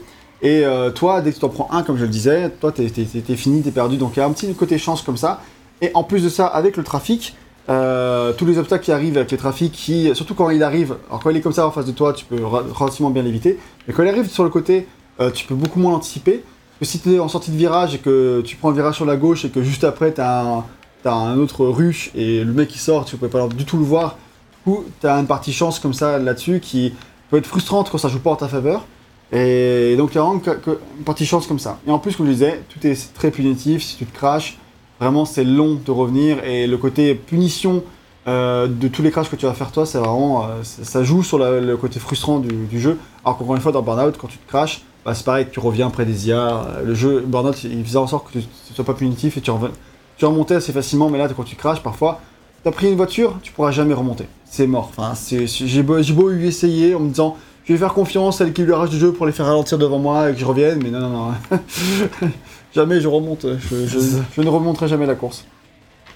Et, euh, et tout ce qui est trafic, voilà, moi je trouve qu'il y a d'assez gros problèmes. Ce, cet endroit-là, particulièrement, tu vois, où euh, t'as ces sauts, t'as des sauts comme ça qui sont stylés, hein, je dis pas, hein, mais, mais en fait, quand t'as le trafic qui est activé dans ces courses-là, et tu peux pas voir en fait, parce que toujours en saut, que ce soit- que tu, si cet endroit tu le passes par en, en- en descendant ou en montant, peu importe, dans les deux cas, tu- vu que tu seras en saut, tu pourras pas voir et qui est, les voitures qui sont en face. Même si quand tu désactives la, la- la- la caméra euh, de saut, parce que tu pourras pas anticiper, euh, vu que c'est par euh, petits paliers, tu sais, c'est genre, Ouais, ça ouais. fait, tu montes, c'est plat, tu montes, c'est plat, et ben en fait, tu, vois, tu peux pas, pas voir si euh, c'est la partie où c'est plat, tu vois pas si c'est les voitures ou pas. Donc, Quand tu montes à fond, tu vas toujours en mode, bah, petit bonheur la chance, t'essaies d'aller où là il y a pas trop de voitures, mais après, euh, il y a peut-être une voiture quand même, quoi. Donc ça, tu peux pas l'anticiper.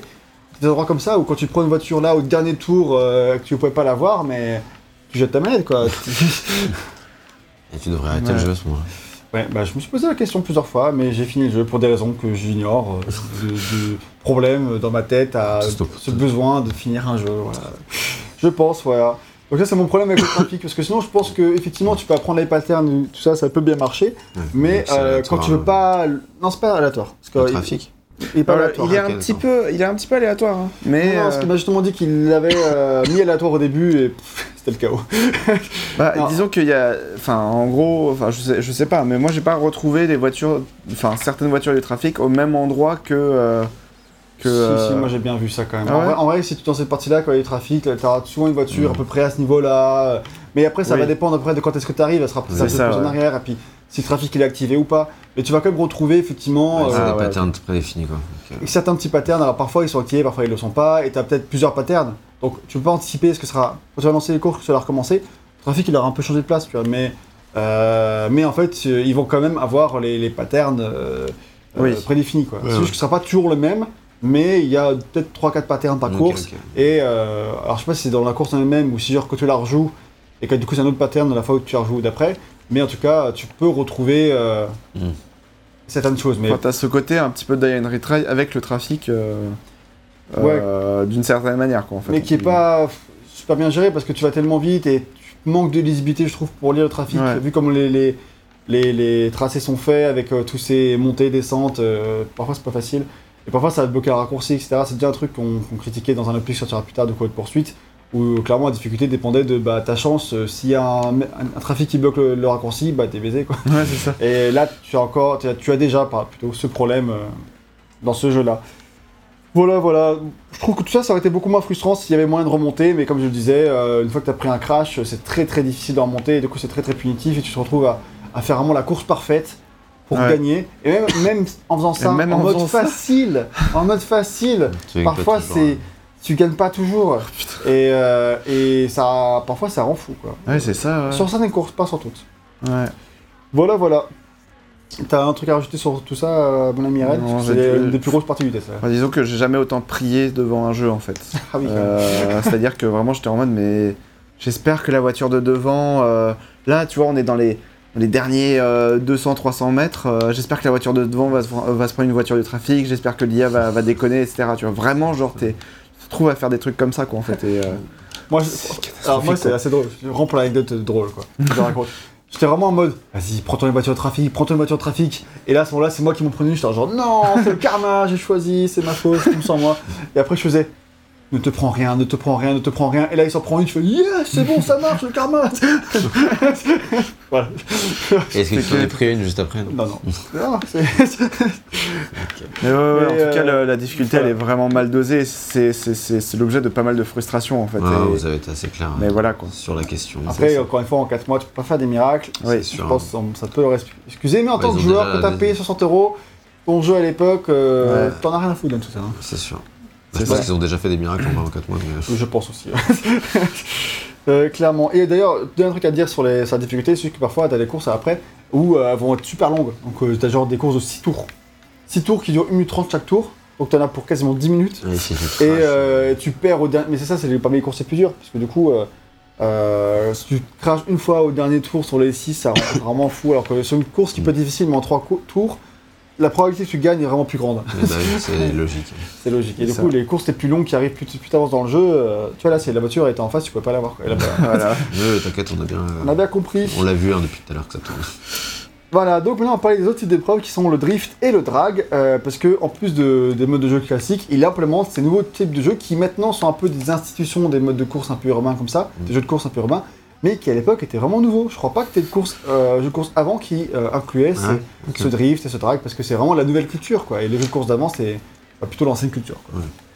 Ce qui est Virtua Racing, etc. Euh, euh, Gran Turismo, évidemment, enfin, clairement, il n'y a pas de drift et drag, quoi. Euh, et donc on va commencer par le, par le drag, parce que ça reste un peu des courses, donc on reste dans la continuité. Donc ce sont des courses qui vont durer entre 20 et 30 secondes maximum, où tu es contre trois adversaires encore une fois, et où en tant que joueur, tu vas devoir passer des vitesses toi-même. C'est vraiment basé comme sur les courses de drag, tel qu'on peut le voir sur le premier Fast and Furious d'ailleurs, où euh, c'est assez original, en gros tu as les voitures qui sont côte à côte, tu démarres en même temps, et euh, vraiment euh, tout se fait sur je passe les vitesses au bon moment, du coup mon passage de vitesse il est plus efficace et je vais doubler. Mm.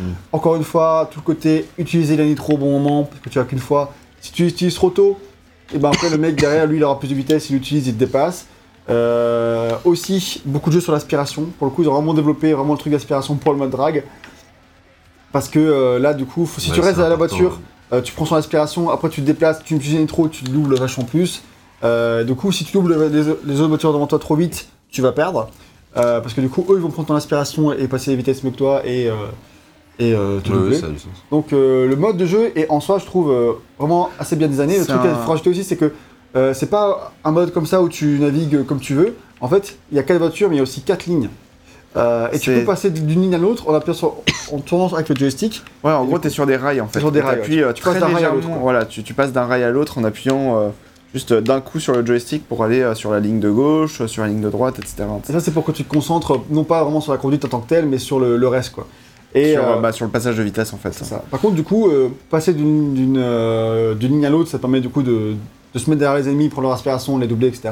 Mais aussi d'éviter le trafic, parce que tu as aussi beaucoup de trafic. Donc là, on a le même problème, le trafic qui est ailleurs, même si en drag, c'est pas là où le, le trafic j'ai trouvé le plus pénalisant, même si ça m'est arrivé quand même à des moments donnés, où tu prends, où t'as, parfois tu as deux chemins, et un chemin où il y a le trafic et tu peux pas, tu peux pas y aller. c'est ça, ouais. Et du coup, t'es en mode, bah ouais, mais si je prenais ce chemin-là, j'ai j'ai perdu en fait. c'est bizarre. Euh, après, c'est du dernier retry encore une fois.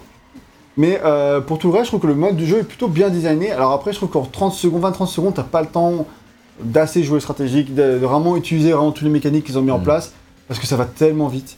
Et, euh, et en fait, basiquement, ce qui euh, détermine vraiment ta victoire, c'est le premier, euh, le premier, la première vitesse, quand tu démarres au 3, 2, 1, go. Et c'est aussi euh, le truc qui est le plus dur à faire. C'est-à-dire que Ouais. quand tu démarres, c'est très très difficile de jouer avec la, la jauge de, de vitesse. On a parce vu tout à l'heure, il le faisait. là.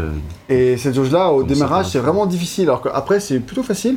Au démarrage, c'est vraiment dur d'être au bon truc. si tu fais un truc parfait, tu vas partir super vite. Et là, t'as quasi gagné si tu prends pas de voiture. Mais euh, si tu fais un mauvais et que tu restes avec les voitures, après, c'est vachement plus dur. Et c'est vraiment ce truc-là Ouais. qui est le plus déterminatif. Et déterminant, Déterminant. pardon. J'invente des mots. Euh, et ça, je trouve que c'est dommage. Euh, Peut-être un problème d'équilibrage Ouais, à ce moment-là, mais, euh, euh, même vraiment si- ce truc-là, c'est dur. Mais même si tu fais des passages de vitesse euh, parfaits, euh, ça peut arriver que euh, bah, tu vas te faire rattraper par le- la concurrence, etc. Parce que, euh, bah, pour euh, énormément de raisons, mais notamment la raison euh, principale, c'est que tu as le côté aléatoire de, de l'IA qui peut très bien euh, s'en sortir mieux que toi ou avec des voitures plus rapides, ou etc. En etc. drag, ça va. Euh, je pense que si double, c'est qu'ils sont bien pris ton inspiration.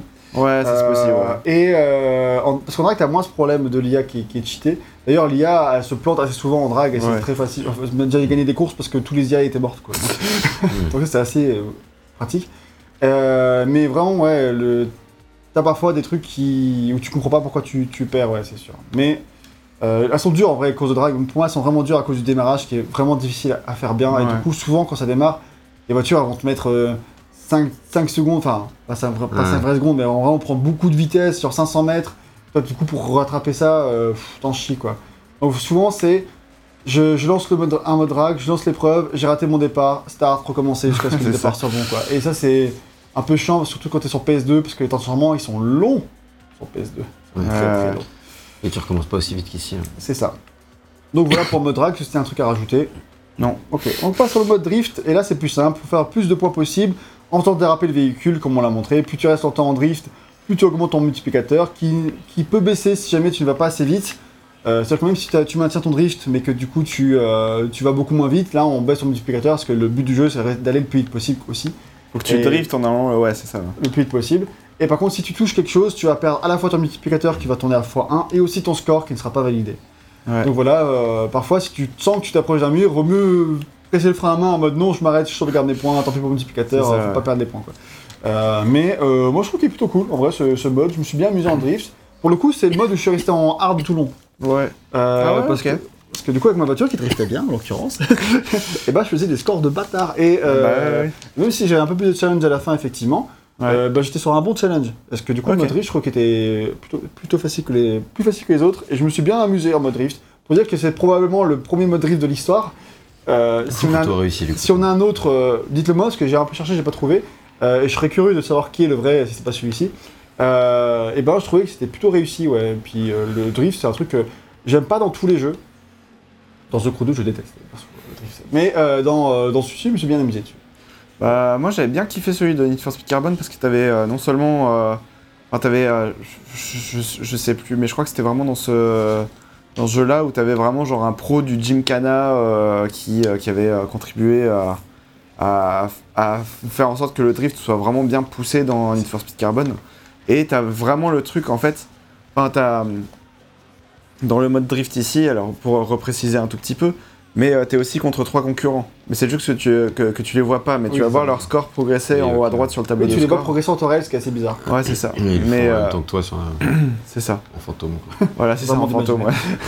Et, euh, et du coup, en fait, euh, et donc du coup, t'as, t'as, t'as- enfin, t'as ce truc-là, mais euh, tu peux aussi, alors t'as non seulement le côté multiplicateur de points, mais plus tu vas drifter euh, à l'intérieur des virages, plus le plus proche des barrières possible, euh, plus ça va augmenter ton score. En fait, ton score, il va plus être en jaune comme en temps normal, il va être en orange, et du coup, euh, tu vas euh, marquer encore plus de points à ce moment-là, en fait. Parce que tu vas prendre des risques en, en te mettant le plus proche des barrières possible, Mhm. en fait. Euh, et bref, et pour moi en tout cas, celui de Need for Speed Carbon, c'était non seulement il fallait que tu prennes les, tu pouvais prendre les virages à l'intérieur et vraiment être proche des, des- des barrières intérieures. Donc là, par exemple, il faudra que je drift le plus possible vers la gauche. Mais dans Need for Speed Carbon, tu peux aussi drifter le plus possible vers la barrière de droite, en fait, tu vois. Et, euh, et du coup, tu, enfin, peu importe, euh, c'est le, le plus important, c'était euh, drifter Le de, de façon le plus dangereux possible, quoi, en fait. Mais il est sorti après Carbone. Oui, Ouais. oui. Oui, est sorti, euh, il est sorti euh, genre 4 ans plus tard, Je crois que c'est c'est- 2006. euh, euh, 2006, ouais, c'est ça. Ouais. Oui, donc c'est pour ça, c'est- ils ont mis Ou 2005, peaufiné la formule depuis. En 2005, Ouais, c'est. Ah oui, c'est vrai, pardon. Ou 2006, effectivement. Mais euh, enfin voilà, après moi j'ai pas testé euh, Need for Speed Most Wanted euh, pour l'instant, donc. euh, On verra ça plus tard. Mais du coup, en Exactement. tout cas, euh, oui, c'est moins bien que les épisodes suivants, mais en tout cas, c'est bien pour le premier. Oui, celui-là il est bien, ouais, en tout cas. Et maintenant, du coup, on va parler de la partie customisation, qui est évidemment l'un des points les plus importants de ce jeu-là, euh, parce que ça a vraiment euh, tout changé. C'est vraiment, peut-être là encore une fois, le euh, premier jeu à permettre de customiser ta voiture comme ça. Euh, S'il y en a d'autres avant, encore une fois, je suis très curieux de les connaître, parce que du coup, euh, je suis très curieux de tout ça. Ouais. Euh, et c'est devenu vraiment une institution de nos jours de faire ça. Tous les jeux de course proposent quasiment de customiser un petit peu. En Ouais. tout cas, tous les jeux de course arcade, quand tu restes c'est ça, évidemment. Euh, mais euh, tu vois, même dans Burnout, t'as un petit peu ça, je crois, dans Paradise, peut-être pas remarqué. Euh, pff, non, pas, Pas trop, ouais, dans non, Burnout, pas du tout. Paradise, c'était longtemps, mais si tu regardes les, tous les derniers Need for Speed, tu peux le faire un peu. Ah, dans tous les, ouais, Need tous for Speed, c'est les, clairement devenu une institution. tous les Need for Speed, ouais, c'est devenu Ouais, quasiment après, obligatoire. Midnight Club, euh, Sauf euh, Need for Speed euh, Hot Pursuit, du coup, et The Run. Mais oui, euh, mais euh, sinon. euh, Quelques exceptions, mais effectivement, tous les, les jeux un peu street, bah, Need for Speed Unbound, c'est, ils ont fait un maximum sur la customi- customisation, donc euh, bah, dans The Crew, tu as de la customisation depuis le premier, etc. Ouais. Enfin, t'as d'autres. Jeux, euh, enfin voilà, c'est devenu un truc qu'il faut faire quoi dans les jeux, euh, quand t'es un peu street effectivement. ouais. Et euh, donc du coup, peut-être peut qu'on peut déjà changer un peu nos pneus dans Mario Kart, etc. Mais on n'est pas sur ce niveau de customisation, donc Ah, on va expliquer ce que c'est ce niveau de customisation, parce que là, Hmm. tu peux changer à la fois tes améliorations de performance et tes améliorations, enfin et ta- ton visuel, comme je l'ai expliqué, et toutes basées sur des vraies pièces du constructeur réputé dans le milieu du tuning. Vraiment, s'il y a du trademark partout, c'est vraiment des vraies marques qui existent. Tu veux l'acheter la même pièce, tu peux quoi. Ça, déjà, Ouais. je trouve c'est assez impressionnant parce que c'est un niveau d'investissement et de de Bah, D'investissement tout court déjà. Ouais, mais non, mais de volonté d'être vraiment euh, fidèle à la réalité, euh, Ouais. qui est assez impressionnant et dont on aurait pu éventuellement se passer, je pense, mais vraiment dans le côté, non, non, on veut que ce soit la... Parce qu'il Les fait- vraies ça- marques, Ça fait euh, vendre aussi auprès des gens. Les gens ils kiffent avoir les vrais trucs. Ouais, bah c'est ça. Et mais là en plus, mais des remarques dont moi j'ai jamais entendu parler et tout. Tu me dis, mais Ouais, les quoi Brembo, les BBS, les. Euh, normal. Ouais, mais c'est, ouais, mais c'est grave cool. En vrai, mais Les moi je m'en fous, mais, mais, mais, mais surtout pour les pièces, même pour les pièces de moteur, t'as des marques, etc. Moi j'en connais rien du tout. mais effectivement, Ouais, c'est vraiment cool euh, pour, euh, pour, pour l'époque d'avoir proposé tout ça. Et euh, donc d'abord les améliorations de performance. Donc tout va jouer dans les différents domaines classiques, comme tu vas améliorer ton moteur, tu vas améliorer ton, ta boîte de vitesse, tu vas améliorer euh, ta suspension, ton poids, ton turbo. Et par turbo, j'entends pas la nitro, j'entends Le turbo. le, le turbo, c'est euh, en bas à droite, on peut voir sur le tachymètre. Euh, en bas à gauche, tu as le truc de turbo qui est le truc qui va te booster à chaque, euh, à chaque euh, passage de vitesse. Et tu, tu as aussi sur nos voitures véritables. Ma mère, elle avait une voiture avec un turbo. Mais non. une voiture avec un, qui avait pas de turbo. Ah, putain, je voyais bien la différence quand on changeait les vitesses pour accélérer et pour, euh, et pour, euh, pour doubler les gens sur l'autoroute. Vraiment, euh, quand il n'y a pas de turbo, je te dis, c'est une galère. quand t'as le turbo, tu vois la différence. Mais alors, ça rend des vrais trucs. Et euh, du coup, évidemment, t'as une nitro, parce qu'au début du jeu, ta voiture, elle en a pas. Donc tu vas l'acheter et du coup, il sera pourri. Et il va se vider très vite. Mais après, Ouais. tu as le niveau 2, etc. Et ça, je trouve que. Là, on va pouvoir le montrer en fait. euh, Ouais. Performance extrême là, du coup, maintenant. Donc euh, voilà, tu peux effectivement, genre, tu, tu vois en bas à gauche là l'accélération, bah, le, le, Ouais. le maximum il. Tu peux même voir sur le moteur, il change en direct. Voilà, c'est ça. Et, euh, et genre, t'as toutes les marques là qui sont juste à gauche. Alors toi, t'es en mode, ben, je comprends rien de ça, ça change rien à mes performances, c'est juste. C'est juste, euh, c'est juste pour le kiff quoi en fait. Bah, bah, c'est bien pour les gens. Ah ouais, euh, c'est clair. Ouais. Donc ça, c'est c'est, euh, c'est des vrais trucs euh, dans le performance. Et tu trouves que tu vois vraiment l'impact direct dans le, dans le gameplay. Quoi. Quand tu changes, Ouais, ouais, ouais. tu ta véhicule, mais tu vois vraiment une vraie différence. C'est pas du fake. Ouais, quoi. c'est ça. ouais. Et que ce soit dans la tenue de route, dans. Enfin, tu pourrais dire j'ai juste changé un petit paramètre. Non, mais c'est c'est vraiment, tu vois vraiment une vraie différence. Quoi. Et je trouve euh, ça, c'est vraiment bien, du coup. Euh, euh, bah, pour le gameplay, etc., tu sens vraiment que tu fais pas pour rien. C'est vraiment bien. Ça, ouais. Par contre, dans la progression, c'est un petit peu mécanique, c'est-à-dire que tu vois, effectivement, tu as le truc niveau 1, niveau 2, niveau 3, bah au début, tu as tout niveau 1, une fois que tu as tout niveau 1, on te propose de faire en niveau 2, etc. Enfin, C'est ça. très mécanique dans la manière dont ça se débloque, mais euh, c'est pas grave, parce que du coup, euh, tu. En fait, disons que ça aurait pu être plus stratégique. Si tu avais le choix, mais que t'avais pas beaucoup de thunes, tu pourrais dire ok, je commence par ci, je commence par ça. Mais vu que tu euh, débloques au fur et à mesure, bah t'as toujours la thune pour acheter ce que tu viens de débloquer. Donc autant te l'installer direct, tu vois. c'est presque ça qu'on pourrait dire. Euh, mais, euh, mais voilà. Euh, par contre, une petite astuce, si jamais vous, dans, dans ce jeu vous galérez contre l'IA, bon, on le dire, c'est parce qu'en fait tu joues très très vite. T'as amélioré ta voiture, elle déchire, elle va super super vite. Les IA, du coup, elles s'adaptent à ton niveau, du coup, elles vont Hmm. super super vite. Et toi, tu galères sur une course, la technique que j'ai fait une ou deux fois, c'est que tu vas, euh, je me suis remis en mode de série de la voiture de base, euh, donc nul à chier. Je me suis remis la nitro quoi. Et en fait, les voitures IA vont aussi se réadapter à ton niveau et vont être aussi nulles. C'est absurde. Mais euh, oui, c'est un peu absurde. Mais du coup, en fait, c'est-à-dire que tout le monde va aller beaucoup moins vite, Ouais. toi aussi. Euh, donc coup, tout le monde est mieux gérer tes virages. Du coup, tu vas mieux gérer tes virages, euh, faire moins d'accidents et du coup, mieux réussir ta course. Voilà. Ouais, d'accord. Du coup, c'est quand même vraiment absurde parce que ça va à l'encontre du principe même de. Bah oui.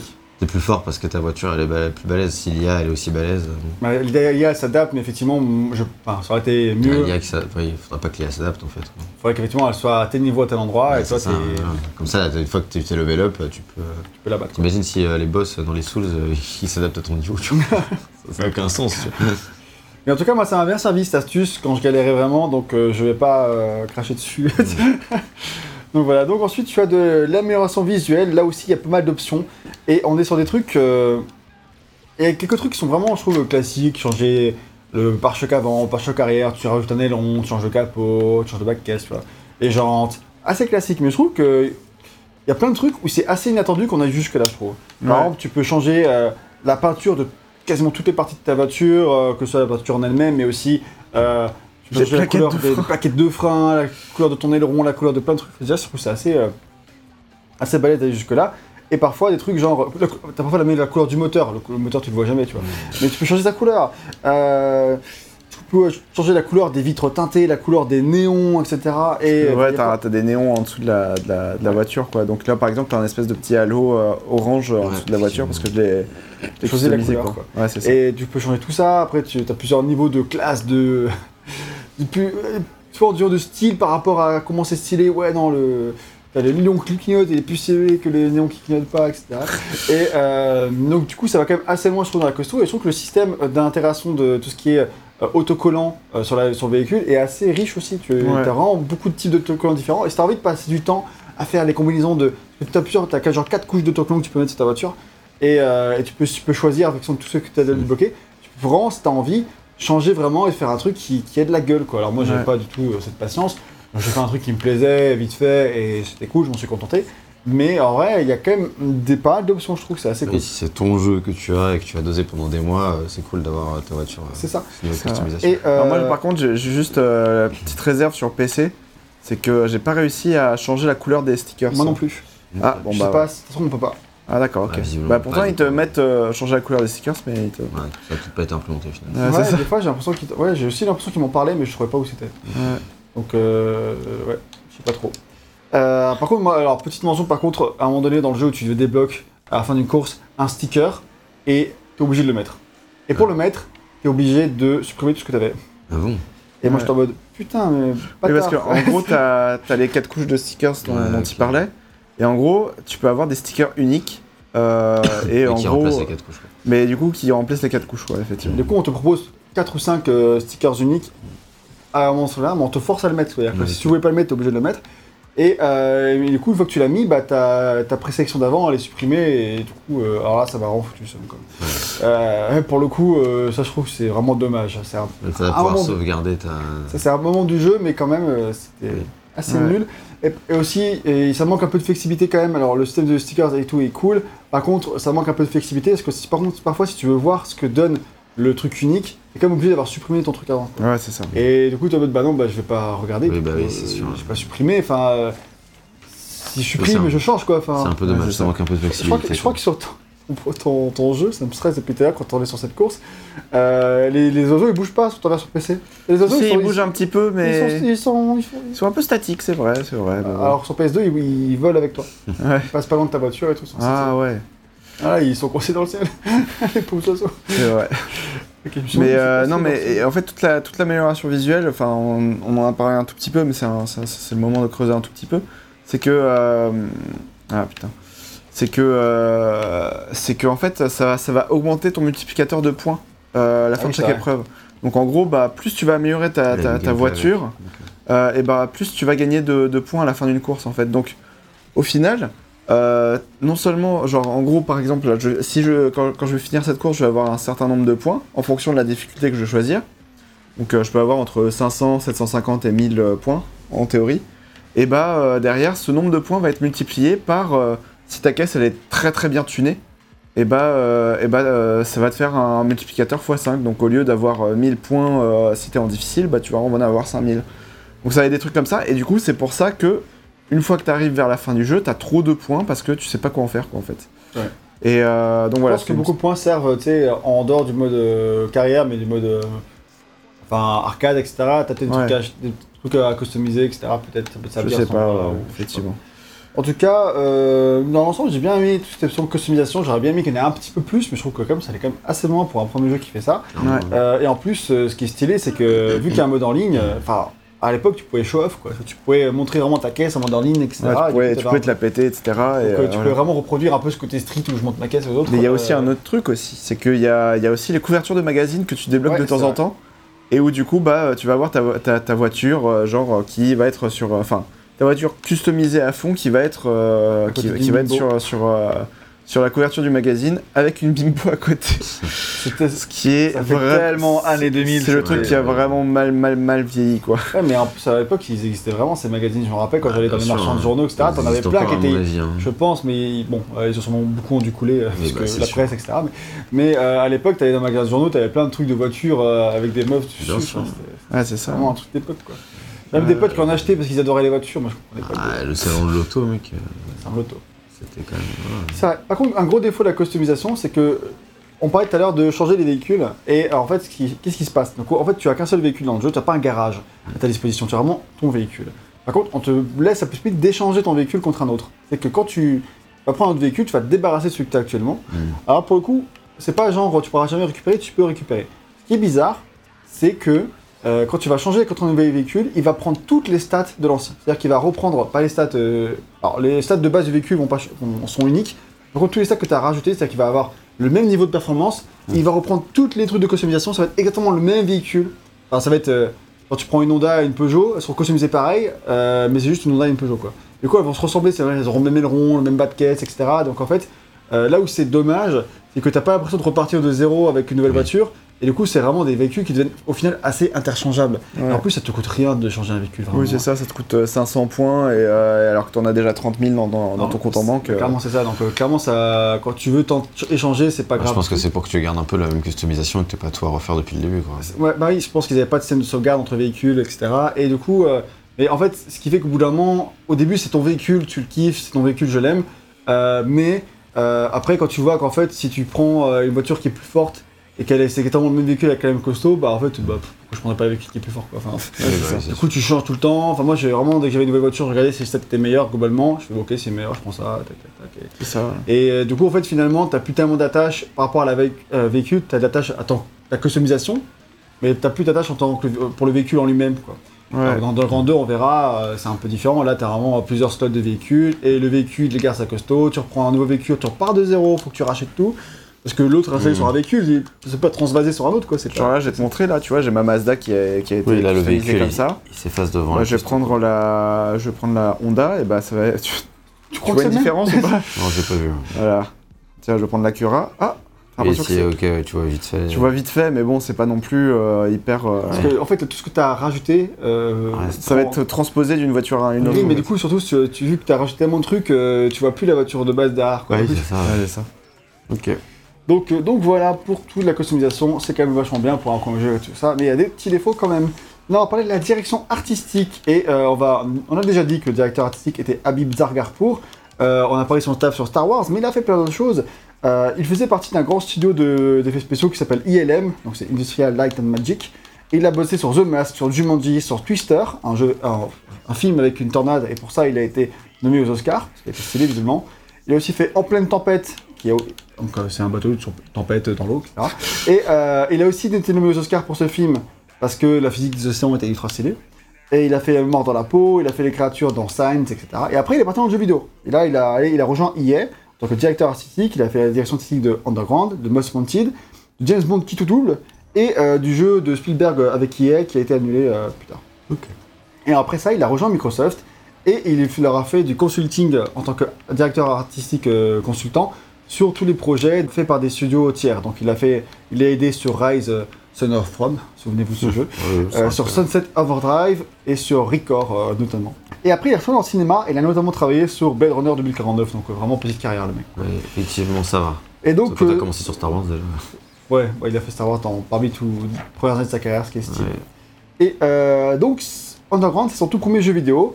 Et euh, donc, passer des, effets spéciaux de films à ceux de, gens, de jeux vidéo qui sont en temps réel et qui dépendent de beaucoup de choses du moteur en temps réel, etc., ça peut être très très frustrant. Apparemment, ça a été quand même un vrai challenge pour lui. Euh, mais il s'en est quand même au final très très bien sorti. Et il a appris beaucoup contre ce projet qui lui serviront pendant toutes les années dans le jeu vidéo, évidemment. Pour la direction artistique en tant que telle, la ville, on l'a dit, elle est inspirée de Vancouver. Euh, même si a priori il y aurait quelques trois trucs qui seraient repris de Los Angeles, d'après toi, euh, RL. Bah oui, oui, c'est ça. Bah tout le. Enfin, alors moi, je, je, je suis pas allé à Vancouver. hein. Je, je tiens à être honnête. euh, euh, je tiens à vraiment. C'est bien, euh, Voilà, c'est ça. Mais, euh, mais du coup, tout le, tout le canal, en fait, de. Enfin, de, le canal asséché qui est dans la ville, Ouais, etc. ça, c'est là. clairement. Ça, c'est clairement Los Angeles. donc, euh, Peut-être la même chose à Vancouver après. hein. mais voilà, c'est possible qu'il y ait c'est la même chose, quoi. Très euh, Stacy inspiré, il y a des pareil C'est comme, euh, comme ville. Oui, oui, c'est ça. Donc, euh, donc du coup, ouais, enfin, il y a plein de trucs où, euh, et même sur euh, au niveau des, des buildings, des trucs comme ça, etc. T'as certains trucs qui te rappellent un petit peu New York, etc. Mais pareil, je sais pas à quel point c'est vraiment plus Vancouver que. Ouais, c'est une grosse ville avec des gros buildings aussi, Vancouver. c'est ça, ouais. Donc, après, il a dû reprendre des trucs ici et là quand même, j'imagine. Oui. Et voilà. Et globalement, la direction artistique, ce truc tr- uniquement nocturne avec des réflexions partout, des lumières, etc., c'est vraiment une ambiance à part. Je pense que si vraiment t'accroches pas du tout, bah, clairement, ça va pas te parler du tout. Ah, je trouve que c'est- c'est cool, ça a de la gueule en Ouais, vrai. ouais. Bah, surtout Puis, sur PC. là. Ouais, sur, bah, même sur PS2 en vrai, euh, bah, ça forcément pas la même tête, hein, mais, euh, Non, non, je mais en termes de direction artistique, ça, ça fait son effet. Ouais, ouais, non, ça a de la gueule quand même. Euh, moi, je le trouve vraiment très chouette. Euh, Il y a beaucoup d'endroits dans le jeu qui ont une petite atmosphère assez sympa. Euh, mais c'est vrai que dans l'ensemble, euh, voilà, le- tu sens que c'est un seul gros décor, quoi. Et que du coup, euh, de la même manière où il manque la variété dans les courses, en elle-même dans les tracés, bah, il manque la variété euh, dans les décors, quoi. Et c'est Ouais. normal. Donc euh, tu auras une zone industrielle, tu auras Chinatown, tu auras les quartiers, des rivières, etc. Et puis c'est à peu près tout, quoi. Enfin, euh, Les zones de construction comme ici, mais voilà, c'est pas Ouais. non plus. euh, pas non T'as plus des autoroutes, tu sais, t'as quand même pas l'autoroute, etc. Ouais, les ouais. autoroutiers, mais bon, c'est. Euh, voilà, t'as. Le corps est assez peu animé. Aussi- Après, visiblement sur PC, t'as ça qui a marqué ça mais toi t'as des problèmes hein, sur PC. hein. Euh, J'ai encore vu des oiseaux statiques. hein. Ouais, Déjà, il a pas réussi à lancer le jeu. Il y a clairement des trucs, euh, des trucs animés dans le décor, je pense qu'il y en a plus sur PS2 du coup. sur ouais, c'est possible, ouais. Et, et clairement, ça fait un peu plus statique que celle-là en vérité. Après, il y a Ça, des- c'est les problèmes de compatibilité avec. euh, parce qu'à l'époque, euh, quand le jeu est sorti, euh, t'avais- c'était Windows XP, quoi. Donc, euh, Peut-être pas, hein, peut-être que c'est juste aussi la version PC qui a été moins bien finie. euh, Alors, ça, c'est possible, parce mais que je la pense que. version lead était la version PS2. Enfin, voilà, quoi. euh, Parce que là, je, suis, je, suis- je tourne vraiment sur une version qui, euh, qui est faite pour tourner sur Windows 10, Windows 11, etc. ouais, quoi. c'est Donc, possible. donc, euh, c'est un mode de. Enfin, c'est pas un mode de compatibilité, mais c'est un mode de. Juste de. de ouais, Hmm. ça tourne, quoi. Au lieu que ça tourne pas. Un truc à dire sur la direction artistique, c'est qu'il y a quand même beaucoup de placements de produits. Ouais. Attends, Bah, je sais pas si t'as fait attention, si t'as pas tes lunettes. Bah, il y a des pubs pour McDo très très évidentes, très très grosses. Ah, Pringles. euh, Pringles, des gros trucs Pringles. euh, enfin, c'est vraiment c'est assez invasif. Et euh, d'un côté, tu vois, c'est réaliste, c'est une ville, etc. Mais bon, euh, est-ce que vraiment on en a besoin Bah, ils en avaient besoin pour financer le développement, quoi. Oui, je pense. Voilà. Et clairement, t'as t'as- t'as- quand même beaucoup. quoi. Vraiment, euh, euh, d'un côté, ça peut en créer un petit peu. Mais bon, après, Ouais. t'as tous les stickers sur les voitures avec. euh, où tu mets des noms de marques sur ta voiture. Après, la rigueur, ça c'est un petit peu différent. Ça, je peux, la rigueur, le comprendre. Et ça, de toute façon, tu choisis de le faire. Donc, c'est Bah, c'est ça, ouais. c'est un peu différent. Côté technique, je trouve qu'elle est épatante pour l'époque. Vraiment, tout ce côté, il y a 8 layers de réflexion sur les voitures. C'est quand même vachement balèze. Euh, t'as des layers de réflexion sur le sol également. T'as des traces de freinage qui sont encore visibles euh, quand tu repasses un même endroit le tour suivant. Euh, donc c'est comme beaucoup de trucs qui, qui sont dans la mémoire, quoi. Ouais. Euh, c'est assez rare pour être signalé, surtout pour l'époque. Euh, donc Parce que, ouais, généralement, à l'époque, euh, les. Les jeux de course comme ça, enfin les traces de freinage, bah, disparaissent au tour suivant quoi en fait. Donc euh, ça. Et là, bah, encore une fois, tous les, re- enfin, tous les reflets, ils sont, sont beaux, quoi. Et ça, Ah, je ça pense fait- qu'on le voit tourner depuis tout à l'heure, effectivement, c'est quand même assez solide. ouais. Sur PS2, sur ma télé 4K, où je branche euh, un truc AV sur mes prises components, ce qui n'est pas le truc à faire, hein, mais ça marche. où c'est un peu plus flou, quoi. Bon, bah. Euh, bon. Tu t'attends à quoi oui, aussi. mais euh, du coup, le jeu, il est, il est pas toujours euh, très très beau, mais ça- franchement, ça va. C'est très jouable et c'est plutôt joli, je trouve quand même. Le défaut de l'époque, par contre, sur PS2, c'est les chargements et le temps de sauvegarde. Ouais, le temps de sauvegarde sur tous les jeux PS2, mais là, ça m'a vraiment trop choqué. Ça fait longtemps que t'en fais plus trop des jeux PS2, tu vois. Ouais, Avec Et la là, memory card, c'est long. hein. Memory card, accès à la memory card, accès au profil. Vous voulez, êtes-vous sûr de la sauvegarder? Oui. Accès à la sauvegarde. Sauvegarde en cours. sauvegarde effectuée. Ok. Ça vraiment pour deux minutes que tu sauvegardes, c'est horrible quoi. Et, le euh, temps de chargement, pareil. Le temps de chargement il est relativement long, mais c'est le combo des deux quoi. Qui, entre chaque course, ça te flingue quoi. Le jeu, il a 60 FPS sur PS2 Je crois Non, pas. non, il est à 30. ouais. ok. Le 2 il est à 30 aussi donc. euh, Ok, ouais. Burnout était à 60 par contre. Ouais. Burnout 3. Enfin. Après, Ouais, en 2003, il sort aussi la Coupe du Monde de Quidditch qui est à 60, tu vois, donc euh, ça existait. Oui, ça existe. Oui, ça existait, ouais. Euh, Jack c'était 1 pas- aussi est à 60. Ouais. Mais, Ouais, mais euh, euh, je parlais plus dans les jeux de voiture. oui, vrai. Chacun, oui, bah c'est pas. Bah, Jack même, 2 avec les, les voitures. Ok, là. très bien. Ensuite Voilà, voilà pour la technique. On va passer maintenant à la musique et le sound design. Alors pour le son, je trouvais que le moment, la qualité des, euh, de l'audio des voitures était plutôt, plutôt bonne, Ouais. sans être vraiment, euh, voilà, enfin, j'ai pas bouleversant. Le jour on fait mieux, quoi, mais euh, normal, quoi. Mais je trouvais que c'était très ok, Après, on n'est pas des experts dans tout ce qui est. euh, clairement. Ouais. écoute, euh, Si c'est ok pour l'expérience de jeu, c'est tout ce voilà. qui compte. C'est ça, ouais. Je suis sûr que j'ai des amis euh, très calés qui auraient des trucs à dire, mais Voilà. Ah bah pas- non, mais la Toyota Supra, euh, apparemment le n'a moteur pas il est un peu plus exactement à ce, son-là. euh, voilà. je, je- euh. je suis pas sûr que ça intéresse que, que ce soit à part des publics de vraiment passionnés spécifiques de toute façon. Notre testeur euh, audio euh, à Ivory est Mm. vraiment calé. euh. Mm. Mais là, normalement, tu, tu devrais entendre le son un tout petit peu plus, plus à gauche sur la voiture. Comment Qui c'est ça c'est tout. C'est très impressionnant. Donc pour le jeu, il n'y a aucune bande originale euh, en termes de musique, euh, mais il n'y a que des musiques d'artistes sous licence. Ah. Alors apparemment, il y a quand même 10 minutes de jeu, de, mi- de musique, pardon, je vais le dire en français, hein, c'est pas clair, 10 minutes de vraie musique euh, Originale. composée pour le jeu. De vraie musique. Très mal Tout dit. est dit. Une musique originale composée pour le jeu, mais je sais pas où, hein, parce que clairement, je vois pas du tout dans quel menu il peut y en avoir, mais a priori, il y en a peut-être. T'es sûr qu'il te parle pas des, des, des, des, Non, musiques euh, Need for Speed exclusives, euh, machin Non, truc euh, non, je crois Peut-être pas. dans le mode en ligne ou des trucs comme Non, ça. mais j'ai vraiment vu un Ah. espèce d'album avec genre les 10 Mm. minutes des. Ouais, bah, ça Ah ouais. peut-être quelque part euh, sur le multijoueur. Ouais, peut-être, ouais. Donc, du coup, effectivement, il y a euh, plein de euh, musiques sous licence. Donc, euh, un petit prix sympa, c'est que dans le jeu, quand tu fais les courses, etc., t'as que du hard rock, euh, presque métal parfois. Et dans le, les menus, quand tu customises, etc., c'est que du RB et rap. Et du coup, le, le contraste entre les deux est assez sympa et je trouve que ça fonctionne Ouais. assez bien. Euh, et il y a aussi un petit peu d'électro euh, dans, dans la bande-son. Donc, tu auras du Nate Dogg, tu auras du Lil Jon avec la chanson culte Get Low. Euh, tu auras, tu, qui essaie quand tu lances le jeu d'ailleurs. To the window. Tu auras T.I., un autre rappeur, t'as Rob Zombie, euh, t'as Asian Dub Foundation et Junkie XL, euh, quand même des gros artistes, et tu retrouveras d'autres morceaux de ces artistes-là, Asian Dub Foundation, euh, Junkie XL et. Andy Hunter dans Burnout Revenge par la suite, par exemple. Genre sur d'autres morceaux, mais euh, voilà quoi. C'est Oui, marrant que De retrouver ça, de, de les retrouver, le- euh, de les retrouver plus tard quoi. et Junkie XL, celui qui a fait l'OST de Mad Max Fury Road. Ouais. Sur- sur- Intéressant de le noter. Euh, et toi, Red, tu as noté Delighted People. Pourquoi? Euh, parce qu'en fait, euh, c'est. euh, en gros, moi j'avais toute une époque bah, quand, quand Linkin Park se sont un peu mis en pause euh, de façon forcée en 2017. Euh, j'ai regardé pas mal de leurs vieux concerts, etc. Et euh, j'écoutais quelques versions live, etc. Et en fait, Dilated Peoples et Executioner, c'est des, ils ont fait plein de featuring avec, avec Linkin Park. Ah, c'est marrant. Donc genre Dilated Peoples, bah genre il y avait littéralement euh, ils étaient ils apparaissaient en concert en fait sur euh, genre euh, je sais plus c'était c'était c'était en Angleterre. Euh, ils, apparaissaient en concert pendant pendant que Linkin Park était en train de chanter etc. Donc c'était marrant parce qu'ils faisaient souvent des premières parties de, de concerts je pense à l'époque et tout. Euh, et Executioners ils ont fait euh, euh, ils ont fait une chanson avec euh, Linkin Park. euh, It's going euh, down. voilà, It's Going Down, et euh, donc euh, voilà, c'est des trucs, genre, je pensais pas que ces groupes-là existaient en dehors de ça, en fait.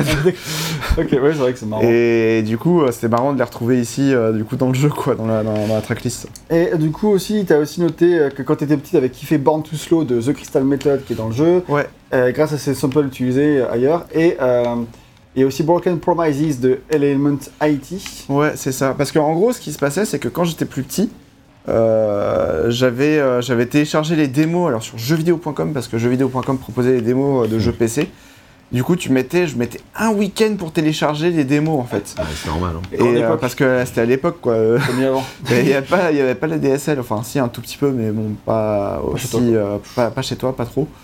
Et euh, bref, et du coup, tu mettais un week-end pour télécharger euh, ta démo.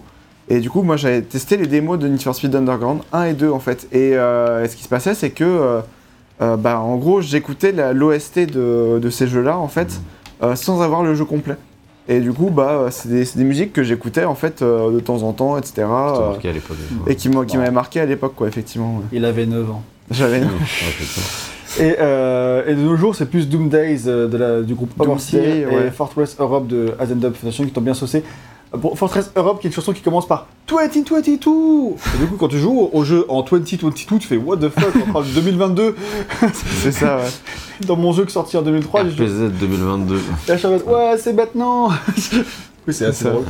Euh, vraiment pour le noter, parce que clairement, c'était comme genre, mais, mais il parle de 2022 là, c'est trop bizarre. C'est ça. Quelle est, le- quelle est la probabilité? Voilà. Et euh, sinon, un truc à noter, c'est qu'il y a des chansons qui sont Need for Speed exclusives. Elles ont Vraiment été composées pour le jeu, par les artistes et Ah, c'est tout. un- c'est un- Donc, euh, dont une chanson qui s'appelle Need for Speed par euh, Pitei Pablo. Je sais pas comment ça se, produit, ça se prononce, c'est une Ouais. chanson de RB, etc. Qui est plutôt sympa. Où le gars, c'est euh, I got a need for speed. C'est ça. Voilà, c'est ça. C'est le ça- refrain. Merci pour cette imitation. Sachant qu'à la base, euh, Need for Speed, je pense qu'il c'est culte comme nom, c'est parce que dans Top Gun, sorti en 86, t'as Tom Cruise et son pote, ils font I feel the need, the need for speed. C'est une phrase culte de Top Gun que beaucoup de gens se répétaient à l'époque. Ouais. Voilà, vous avez toute la référence euh, en le- main. d'ailleurs, le premier jeu de la série s'appelle The Need for Speed. Exactement. Ouais, c'est ça. Pas pour rien, je pense. Ouais. Et euh, un parti pris sympa à noter, c'est que euh, t'as des chansons pour toutes les épreuves de course. Par contre, pour le drag et le drift, il n'y a pas de musique. Un peu pour dire, tu te concentres maintenant. Tu te concentres sur euh, le bruit du moteur, sur Ouais. euh, Sur le bruit des dérapages, le bruit des dérapages et tout, quoi. Euh, effectivement. ce qui est plutôt euh, sympa. Euh, voilà, malheureusement, il y a euh, en tout, je crois, 26 chansons et c'est clairement trop peu. Moi, pour, pour, euh, Alors vu que je dis, il y a des musiques pour les menus et des musiques pour le- les courses, du coup sur les 26, il y en a certaines qui sont de base pas proposées pour les courses. Moi ce que j'ai fait, c'est que je suis allé dans le menu EA Tracks et j'ai mis en sorte que toutes les cour- chansons soient dans les courses. Parce que Tu peux sinon, euh, customiser ça, c'est cool. tu peux customiser, tu peux même enlever si t'as des courses qui des chansons qui t'aiment pas du tout, c'est bien, euh, d'accord. donc ça c'est bien. Euh, mais du coup juste pour que ça boucle moins quoi, parce Mm. que au bout d'un moment, euh, je voulais que, enfin je voulais- Bah oui, oui, non. Par contre, j'ai laissé que les musiques de R&B rap euh, pour le menu parce que ça, je trouve que vraiment ça marchait bien. Euh, D'un coup, ça m'a crié dans les oreilles dans le menu, c'est bon, bizarre. C'est pas terrible, ouais. et donc voilà, mais clairement, c'est trop peu. surtout que le jeu, comme on l'a dit, il est assez long et vraiment, tu t'as vite fait le tour. Et toi, RL, t'as eu un petit problème sur PC Euh, sur la, les musiques Oui, euh, parce que c'était. Ah oui, oui, ah oui, c'était vraiment compressé et Ça genre. fait longtemps. euh, c'est vrai, c'est vrai que ça fait longtemps. Mais euh, en gros, ouais, effectivement, les musiques, elles étaient archi compressées. Et, euh, et du Ça. coup, ça, ça a contribué à ce que euh, genre, je passe pas un super bon moment sur le jeu parce que, en fait, euh, des fois, tu te retrouvais littéralement avec de la bouillie en fait, dans les oreilles. Euh, et du coup, c'est pas très agréable. Donc, du coup, je, je, je ressortais de mes sessions, je, je faisais des petites sessions de, de, pff, ouais, de, de deux heures, tu vois, à peu près. Et, euh, et en gros, bah, à la fin, je ressortais de là, j'avais mal à la tête parce que non seulement tu as tous les effets de motion blur que tu vois là, euh, etc. Donc, au bout d'un moment, je les désactivais, comme on, comme on a pu le voir tout à l'heure. Mais tu avais aussi la musique qui était hyper compressée et du coup, bah, genre, euh, au bout d'un moment, ton, ton cerveau, il en peut plus, quoi. Et, euh, et du coup, bah, je me Surtout toi qui es très sensible à la compression. Bah. Très sensible, je sais pas, mais en tout cas, euh, là, Ouais, euh, je sentais vraiment que c'était vraiment dégueulasse, quoi. Par Alors que tu es sensible. c'est clair. c'est ça, ouais. Bah Et du coup, euh, du coup, bah, je me retrouvais à baisser le son parce que euh, j'en pouvais Ouais. plus quoi en fait. Euh, auditivement, c'était c'était horrible quoi. Moi, je, du coup, suis pas choqué sur PS2. Mais vraiment, après 26 tracks, je pense que c'est pas mal déjà pour l'époque. Mais c'est vrai Oui. que de nos jours, oui, c'est hein, plus c'est et tout. Et puis même, je me rappelle que dans Burnout, etc., euh, à l'époque, ça me gênait pas, il n'y en avait sûrement pas beaucoup plus non plus, Non, tu c'est vois. Non, c'est ça, Mais ouais. euh, c'est juste que plutôt, c'est plus par rapport à de nos jours où ça me Oui. paraît peu. À l'époque, Ouais, c'était largement assez, je pense. Ouais, ouais. Par rapport à la durée de vie aussi et tout. Oui, c'est ça aussi. Oui, c'est Ok, ça. bah je pense que tu peux embrayer sur ta conclusion, RL. Et bah du coup, euh, tiens, vas-y, je vais de ouais. Euh, bah du coup, moi j'ai passé un moment assez acceptable. Waouh. en fait, euh, dans le sens où, euh, acceptable, quoi. disons que, je- enfin, en gros, euh, les Need for Speed Underground, ils ont une super réputation en fait euh, au fur et à mesure des années. Euh, Il y a littéralement des gens qui font, euh, enfin, des, des youtubeurs, etc., qui font euh, vraiment des, des vidéos genre euh, euh, comment jouer à Need for Speed Underground sur PC en 2000, euh, Oui. en 2022 ou en Oui, oui, il y a 2020, des etc., fans, etc. Et du coup, euh, t'as plein de gens dans les commentaires, ils sont en mode ah ouais, trop bien, euh, merci. euh. Nom du youtubeur, c'était Mister euh, JCK ou je sais Ouais, pas quoi. bon. Bref, on s'en fout, mais voilà. Ouais, merci, euh, merci, franchement, c'est trop bien, je vais pouvoir euh, re- refaire ce jeu de mon enfance, il était trop bien, etc., etc. Donc, du coup, il y avait tout le truc de. euh, non seulement la réputation qui. Enfin, l'aura, en tout cas, de ces jeux-là, qui était hyper importante. euh, Bah, en fait, ils, ont eu, ils sont vendus à 15 millions d'exemplaires. Bah, c'est ça, euh, ouais. Et puis les gens ils sont nostalgiques de ce genre. C'est ça, voilà. Ça a grave marché. il y a puis- énormément de nostalgie, effectivement, ouais, et ça. Puis il a vraiment, ça a vraiment changé un peu ce que c'était Need for Speed. Parce que genre, ça. nous qui n'ont pas connu les premiers Need for Speed sur PS1, etc., euh, vraiment, moi, pour la première fois que j'ai entendu parler de Need for Speed, c'était pour euh, euh, ce jeu-là, tu vois. Ouais. Underground à l'époque. Moi, pour moi, j'ai toujours associé euh, Need for Speed à cette ambiance street, etc. Et du coup, quand j'apprends qu'en fait, à la base, c'était pas du tout ça, que c'était une espèce de reboot, tu vois, euh, tu fais. Surprenant quand même, tu vois. euh, Ouais, ouais. Moi, j'ai pas du tout cette image-là de Need for Speed, euh, genre, le poursuite est arrivé, il faisait un, revenait un peu aux sources. J'étais un peu en mode, tu sais, pour moi, c'était pas ça Need for Speed, tu vois. Ouais. Vas-y, continue. Oui, oui, mais, euh, mais du coup, effectivement, genre, c'est, enfin, c'est, ouais, c'est, c'est, c'est un, c'est- un épisode hyper important pour, pour, pour le jeu de course arcade, etc. Enfin, du coup, je m'attendais vraiment à ce que ce soit un jeu, genre, exceptionnel, machin, truc, etc. Et, euh, et en fait, le sentiment de lassitude qui s'est installé au fur et à mesure, ça a vraiment fait qu'au bout d'un moment, je, je, je- j'en pouvais plus, quoi.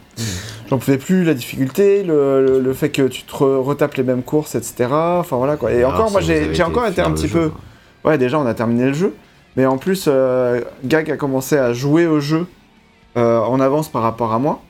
Et du coup, tu, tu m'avais déjà un petit peu prévenu en fait sur euh, attention, il y a des courses qui se répètent. Je commence à en avoir marre de refaire les mêmes sections en fait. euh. C'est la course 40 sur 100. Du coup, ça a un petit peu tempéré un petit peu mon mon, mon, mon, enthousiasme. mon enthousiasme vis-à-vis de ça.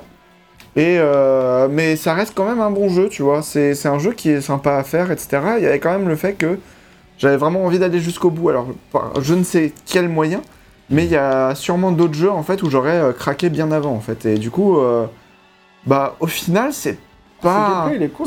Il est cool, quoi. Ouais, c'est sûrement ça, ouais. Mm. Euh, mais euh, du coup, en fait, c'est assez sympa à faire, etc. Donc, je sais pas à quel point je le recommanderais. Je recommanderais vraiment avec. C'est un jeu d'il y a 20 ans, donc euh, forcément, euh, quand tu le découvres aujourd'hui, euh, il a forcément ça. un peu vieilli, hein, faut pas... C'est ça. Donc, euh, donc voilà, faut quand même tempérer un petit peu le truc. Euh, on verra pour Need for Speed Underground 2 à quel point. Surtout euh, lui qui a un vrai culte. hein. c'est c'est surtout lui qui a un vrai culte, etc. Effectivement. Et du coup, Donc, euh, du coup, moi, ça, ma note, ça serait plus 14. Oh, t'as monté d'un point par rapport à quand tu m'en as parlé. C'est vrai. C'est joué là pendant une heure. Après, tu, si, si ton ressenti c'est 13, tu peux... Non, non, mais vraiment, Tu là, je pense que. Non, mais ouais, pour moi, ça serait plus 14 parce que c'est c'est juste que. Avec un petit peu de recul, etc., ça fait, ça fait une ou deux semaines que j'ai terminé le jeu. Euh, plutôt une semaine d'ailleurs. J'ai eu le temps de un petit peu digérer le côté Mm. euh, vraiment très euh, chiant, redondant, etc. Mais tu gardes un prends, peu hein, un meilleur souvenir, quoi. Voilà, c'est ça, ouais. Et euh, il reste quand même assez sympa à parcourir, mais comme je disais, c'est pas forcément un jeu que je recommanderais, genre en mode ah, franchement, vas-y, fais-le, etc. Ah, surtout le découvrir de nos jours. C'est ça, voilà. Faut, faut Donc, quand même être fan de la licence un peu, C'est ça. Exactement. Ok. Bah, mon avis est assez similaire à celui d'Erial. Je pense quand même que j'ai préféré à lui parce que comme, bah, moi je pense que j'ai préféré le gameplay déjà. Puis j'ai fait moins de Need Speed de l'époque donc euh, clairement j'ai découvert un peu un truc. Moi les Need Speed que j'ai fait ils sont plus récents. Ouais. Et euh, du coup, euh, euh, enfin moi j'ai vraiment euh, pris un- du plaisir dessus. Au début je me m'éclatais vraiment bien, côté costaud, etc. et tout. Vraiment le problème, qu'on l'a répété plein de fois, c'est à la fois la lassitude qui arrive des circuits qui se répètent vraiment tout le temps, tout le temps, tout le temps, où tu vois vraiment tout le temps que ça se répète et beaucoup trop vite. Il reste beaucoup trop de courses à faire, du coup tu dis mais jamais je vais Ça faire fait tout 10 ça, quoi. courses que je fais ce circuit-là. Non mais tu te dis, euh, je suis à course 40 euh, sur 111, euh, mais mon dieu, euh, je vais jamais finir le jeu quoi. Ouais, Sinon ça. j'ai fini le jeu, je sais pas pourquoi, mais en tout cas, euh, la fin m'a pas apporté de satisfaction par rapport à... Tu connais le syndrome de Stockholm? Je pense que c'était clairement ça. Mais après, en fait, j'ai joué le soir et puis tu sais, les jeux de course ça, dé- ça détend quand tu, quand tu galères pas trop quoi. Et sur ce jeu, je galère beaucoup quand même. Mais en vrai, euh, tu vois, tu étais dans un mood, tu jouais et tout, c'était. J'ai bien aimé le faire en vrai. Mais euh, c'est vrai que la lassitude était, était quand même assez forte et la difficulté m'a quand même vraiment euh, dérangé à plein de reprises parce que clairement à des moments donnés où c'était trop, pas assez bien équilibré, je trouve. Mais j'ai quand même passé un bon moment dessus. Et pareil, je- sur le coup, j'étais vraiment très lassé. J'étais content de m'en être débarrassé, mais j'ai pas un mauvais souvenir du jeu pour autant. Genre, pour moi, une fois de grande, c'est c'est un bon petit jeu de course d'il y a 20 ans, tu vois.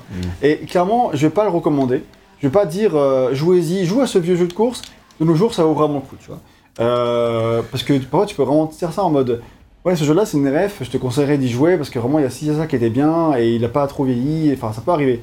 Euh, je pense que je pourrais, j'espère que quand le jour où je rejouerai à Bordeaux 2 et 3, je me redirai ça parce que dans mes souvenirs, il faut encore y jouer, mais j'espère pas, j'espère pas avoir une déconvenue, ça peut arriver.